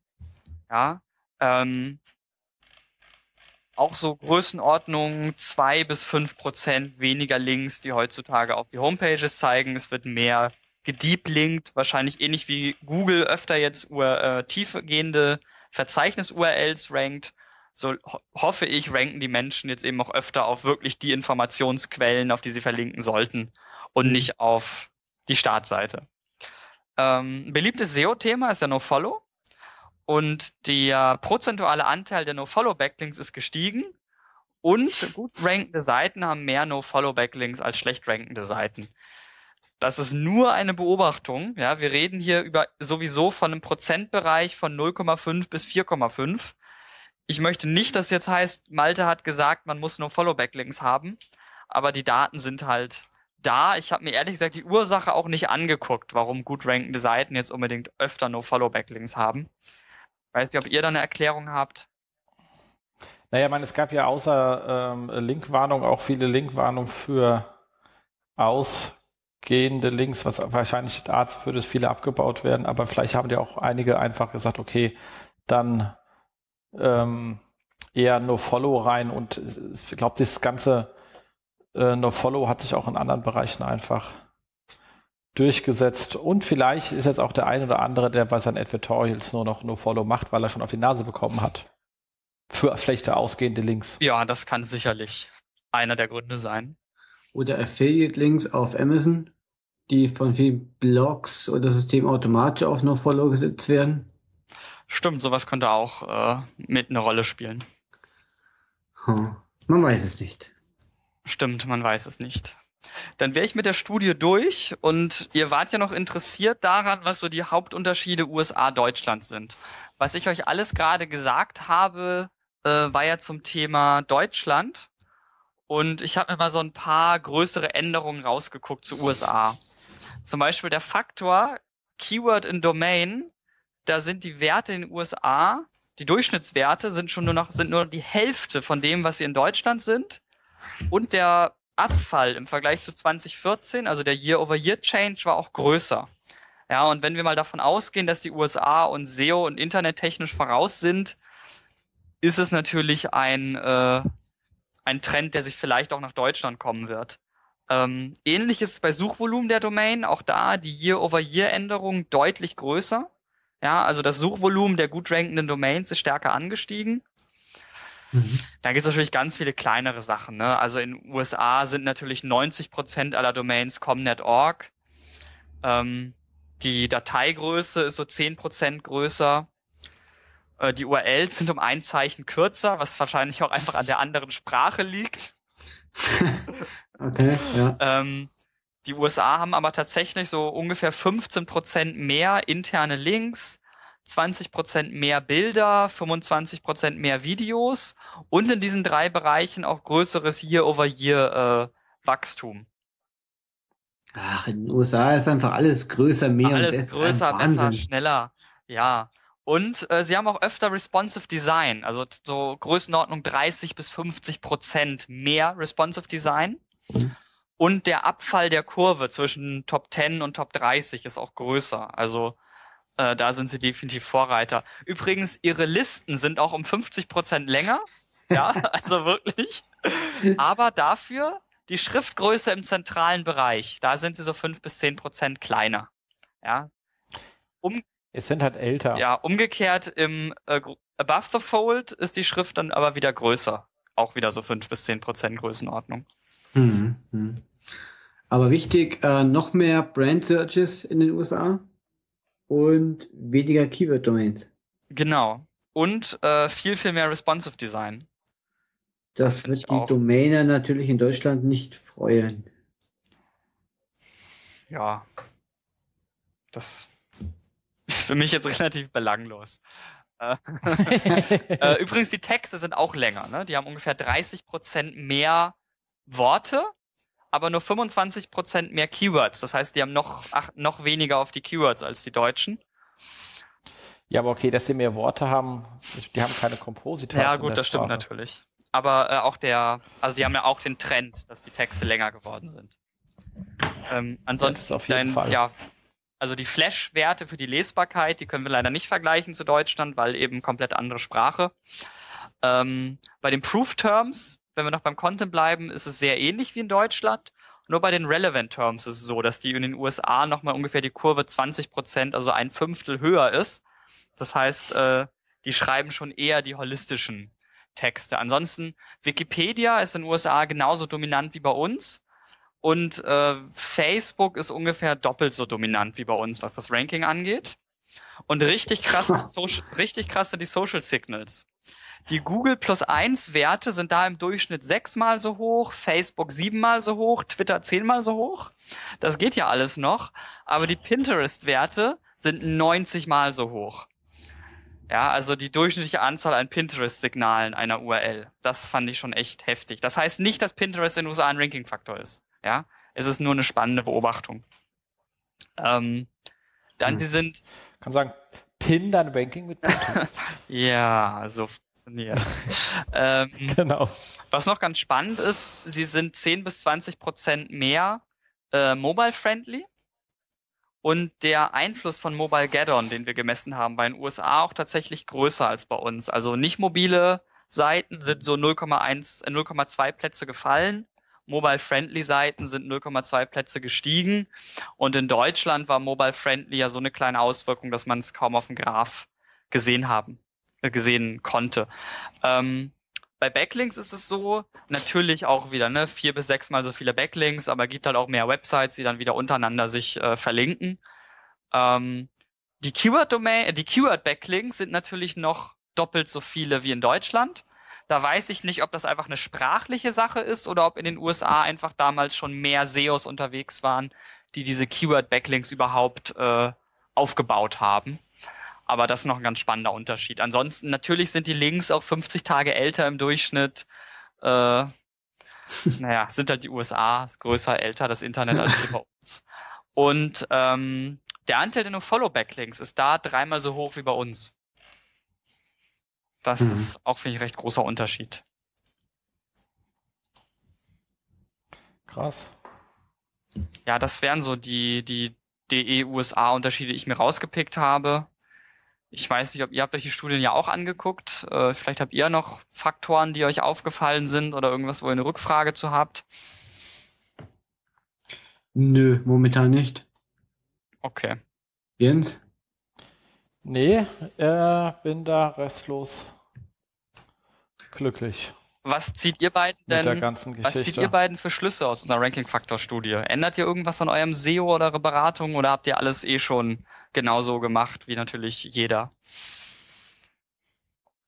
Ich glaube, das kann man von so einer Studie gar nicht abhängig machen. So eine Studie ähm, gibt einen immer mal wieder Tipps, äh, holt einen immer mal wieder Sachen in den Hinterkopf, äh, die man auch in seiner strategischen Betrachtung bedenken sollte.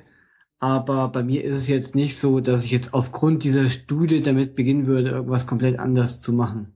Aber ihr sei, seid ihr d'accord mit den Trends, die wir sehen? Also Backlinks werden unwichtiger, Brand-Signale werden wichtiger?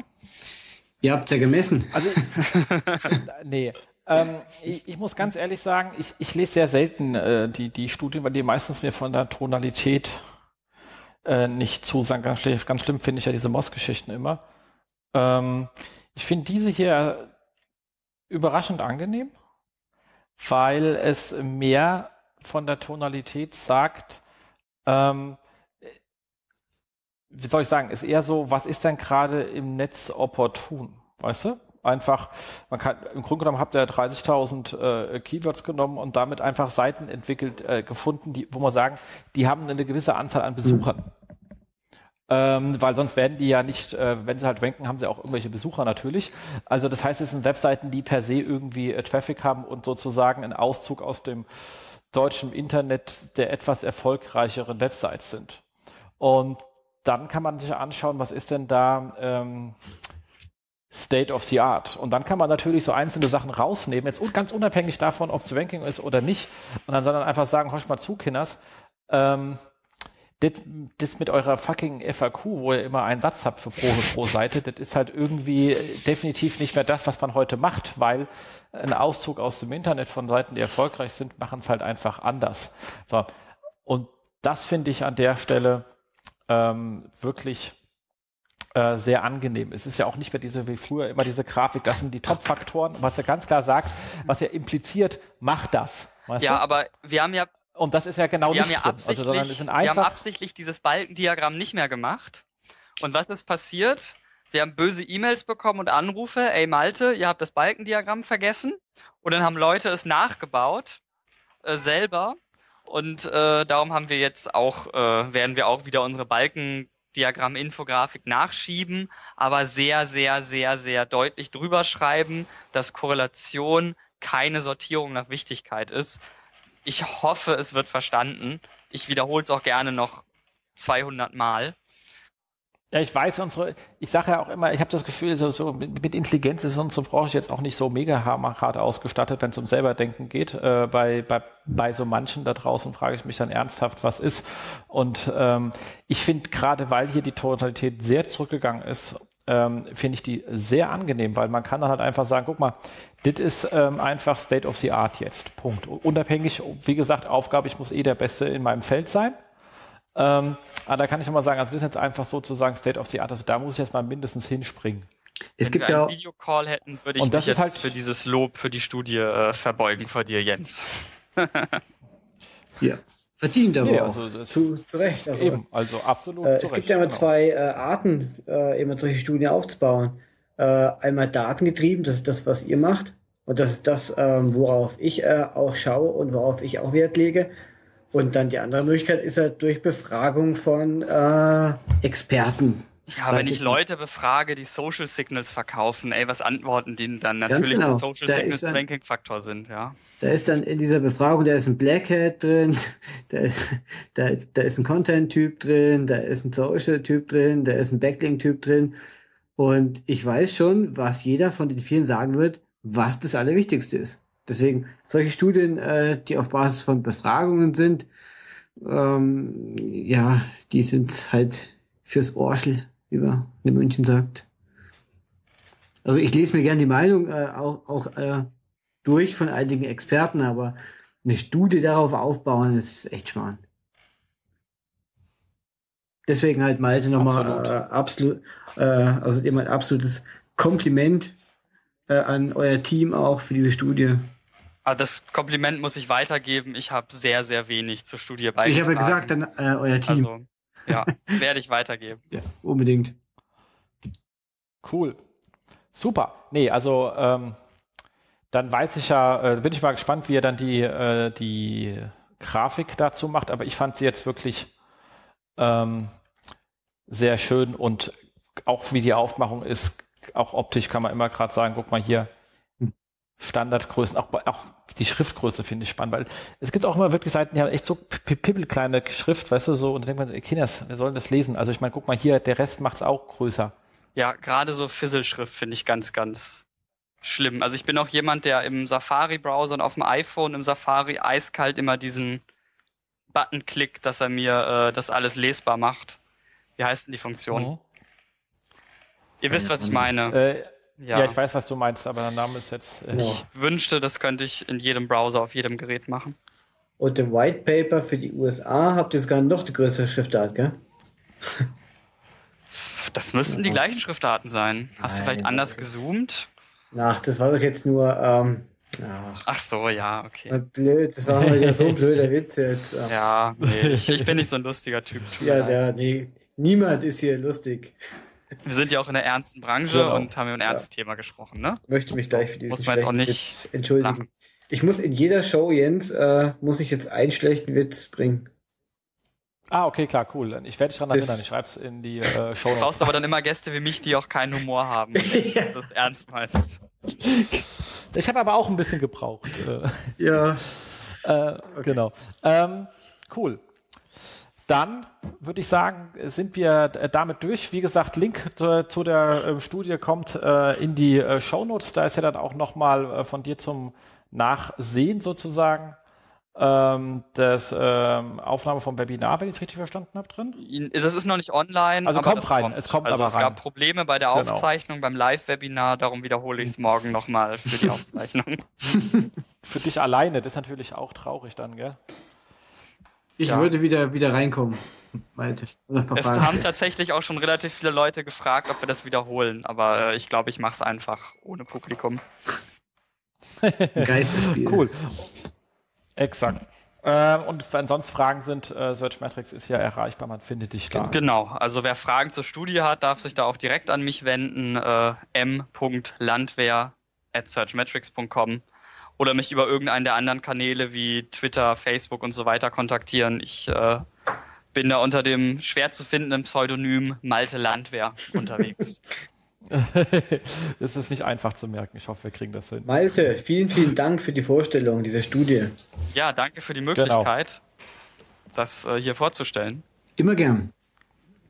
Genau, da freuen. Wie gesagt, wir müssen ja unseren Hörern was bieten. Wir haben ja die Hörer, die gerne mitdenken beim Job. Ja. Genau. Ähm, kommen wir zum äh, vier Wochen Ausblick. Wir sind noch so bedingt in der Sommerpause, aber wir rutschen ja langsam im September rein und ähm, da gibt es dann ja am ähm, 22.09. die äh, Sixt äh, SEO-Wiesen und da kann man auch noch, glaube ich, etwas gewinnen. Dann geht das Gewinnspiel eigentlich, sonst haben wir es ja hier voll umsonst. Muss ich ja die Seite aufrufen, hätte ich ja mal vorbereiten können. Echt? Ähm, ja, ganz äh, schlimm. Äh, bis zum 4. September. Das heißt, äh, ihr habt noch genug Zeit, äh, das zu, teilzunehmen.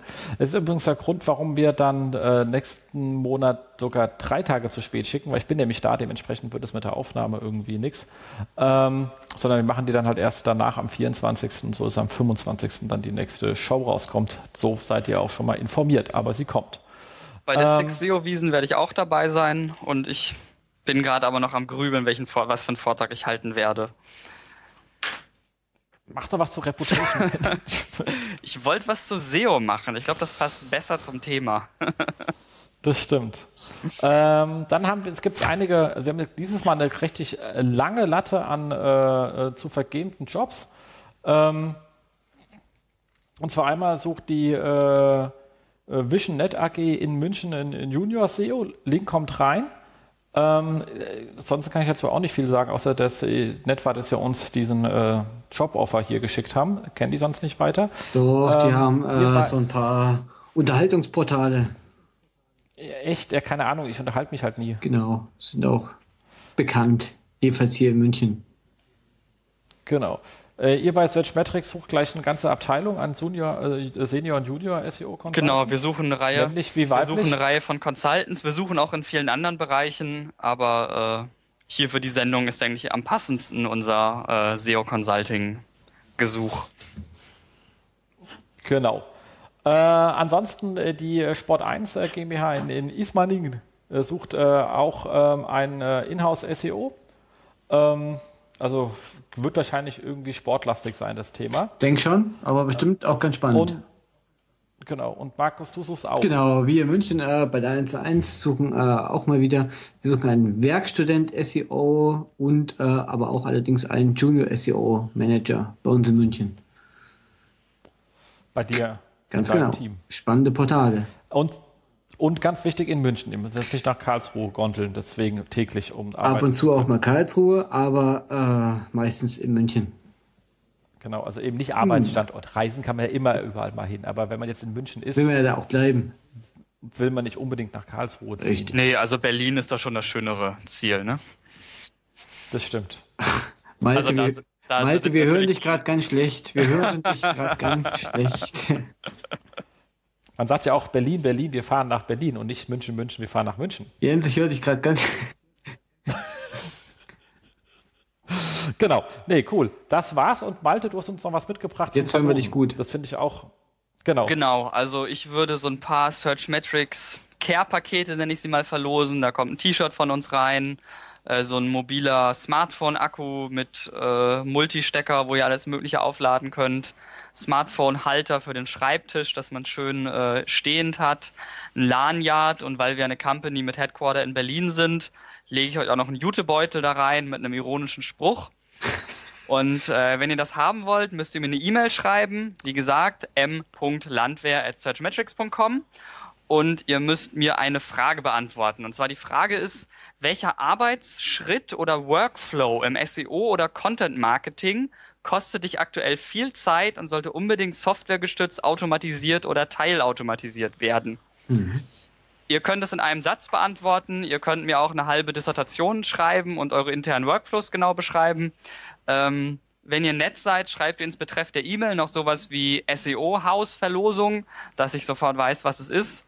Und ähm, ja, ich werde wahrscheinlich äh, fünf Pakete verlosen dann einfach und in Einsendungen. Wenn es jetzt wenig Einsendungen werden, kriegt doch einfach jeder was. Goodies zum Weggeben. Wir hoffen mal auf viele Einsendungen. Wir hoffen bitte. natürlich auf viele Einsendungen, klar. Gibt ja genau. Wir schreiben das alles genau nochmal genau in die Show Notes, damit ihr auch genau nachlesen könnt, äh, wie der Betreff zu formulieren ist. Genau. genau. Cool. Dann sind wir auch schon fertig. Dann bedanken wir uns natürlich daran äh, an euch alle draußen, dass ihr euch das Ganze auch bis zum Ende angehört habt. Ähm, wir freuen uns auf eure ähm, Kommentare, gerade auch äh, zur ähm, Studie. Wenn es etwas zu kommentieren gibt, könnt ihr hier gerne dann direkt unter den Show Notes machen. Ihr könnt natürlich auch direkt äh, auf ähm, äh, Facebook ähm, äh, oder Twitter euch auslassen. Wir, reagieren da auf allen Kanälen. Ähm, wenn ihr Zeit, Lust und Muße habt und Maltes Frage schon beantwortet habt, dann wäre ich noch sehr dankbar, wenn ihr uns auf iTunes äh, bewertet, weil darüber kriegen wir dann auch immer nette neue Hörer. Das macht uns einfach äh, glücklich. Ähm, wer zu viel Geld hat, darf auch auf diesen Flickr-Button klicken, ähm, der da äh, manchmal unten drin ist, wenn ich ihn vergesse, wenn ich ihn auch rechtzeitig einbaue. Ähm, ansonsten äh, Themen immer gerne her. Wie gesagt, für nächsten Monat kommt endlich das lang erwartete ähm, Google Search Console und API Special. Ähm, und ähm, wenn ihr Vorschläge für Gäste habt, schreibt uns die auch. Wir haben dafür eine Liste, das wird alles gepflegt, kann ein bisschen dauern, aber wird auch immer abgearbeitet. Ähm, ihr könnt euch auch gerne selber mit einem spannenden Thema vorschlagen. Ihr müsst nicht immer alle Leute ähm, da total intrinsisch sein. Ihr könnt auch gerne sagen, ich möchte mir ja mal richtig auf die Pauke hauen und habe ein geiles Thema und kein Mensch hat mich bisher bemerkt und ich würde es gerne mal erzählen. Wenn wir die Meinung teilen, seid ihr natürlich gerne dabei. Absolut. Wir freuen uns auf euch. Genau. Und Malte, Riesendank, dass du dir die Zeit genommen hast für diese späte Stunde um halb 10 Uhr. Ja, Danke. sehr gerne. Danke Viele, für die viele- Möglichkeit. Und viel, viel Grüße äh, an das ganze Team. Ja, werde ich ausrichten. Super. Ja. Das war's jetzt. Ja. Ich wollte mal den äh, Spannungsbogen hochhalten, aber das war's jetzt wirklich. Genau. Ja. Weil das wäre wirklich Danke fürs Zuhören. Ciao. Ciao. Tschüss. Das SEO-Haus. Mit Jens Faudrat und Markus Walter. Das SEO-Haus.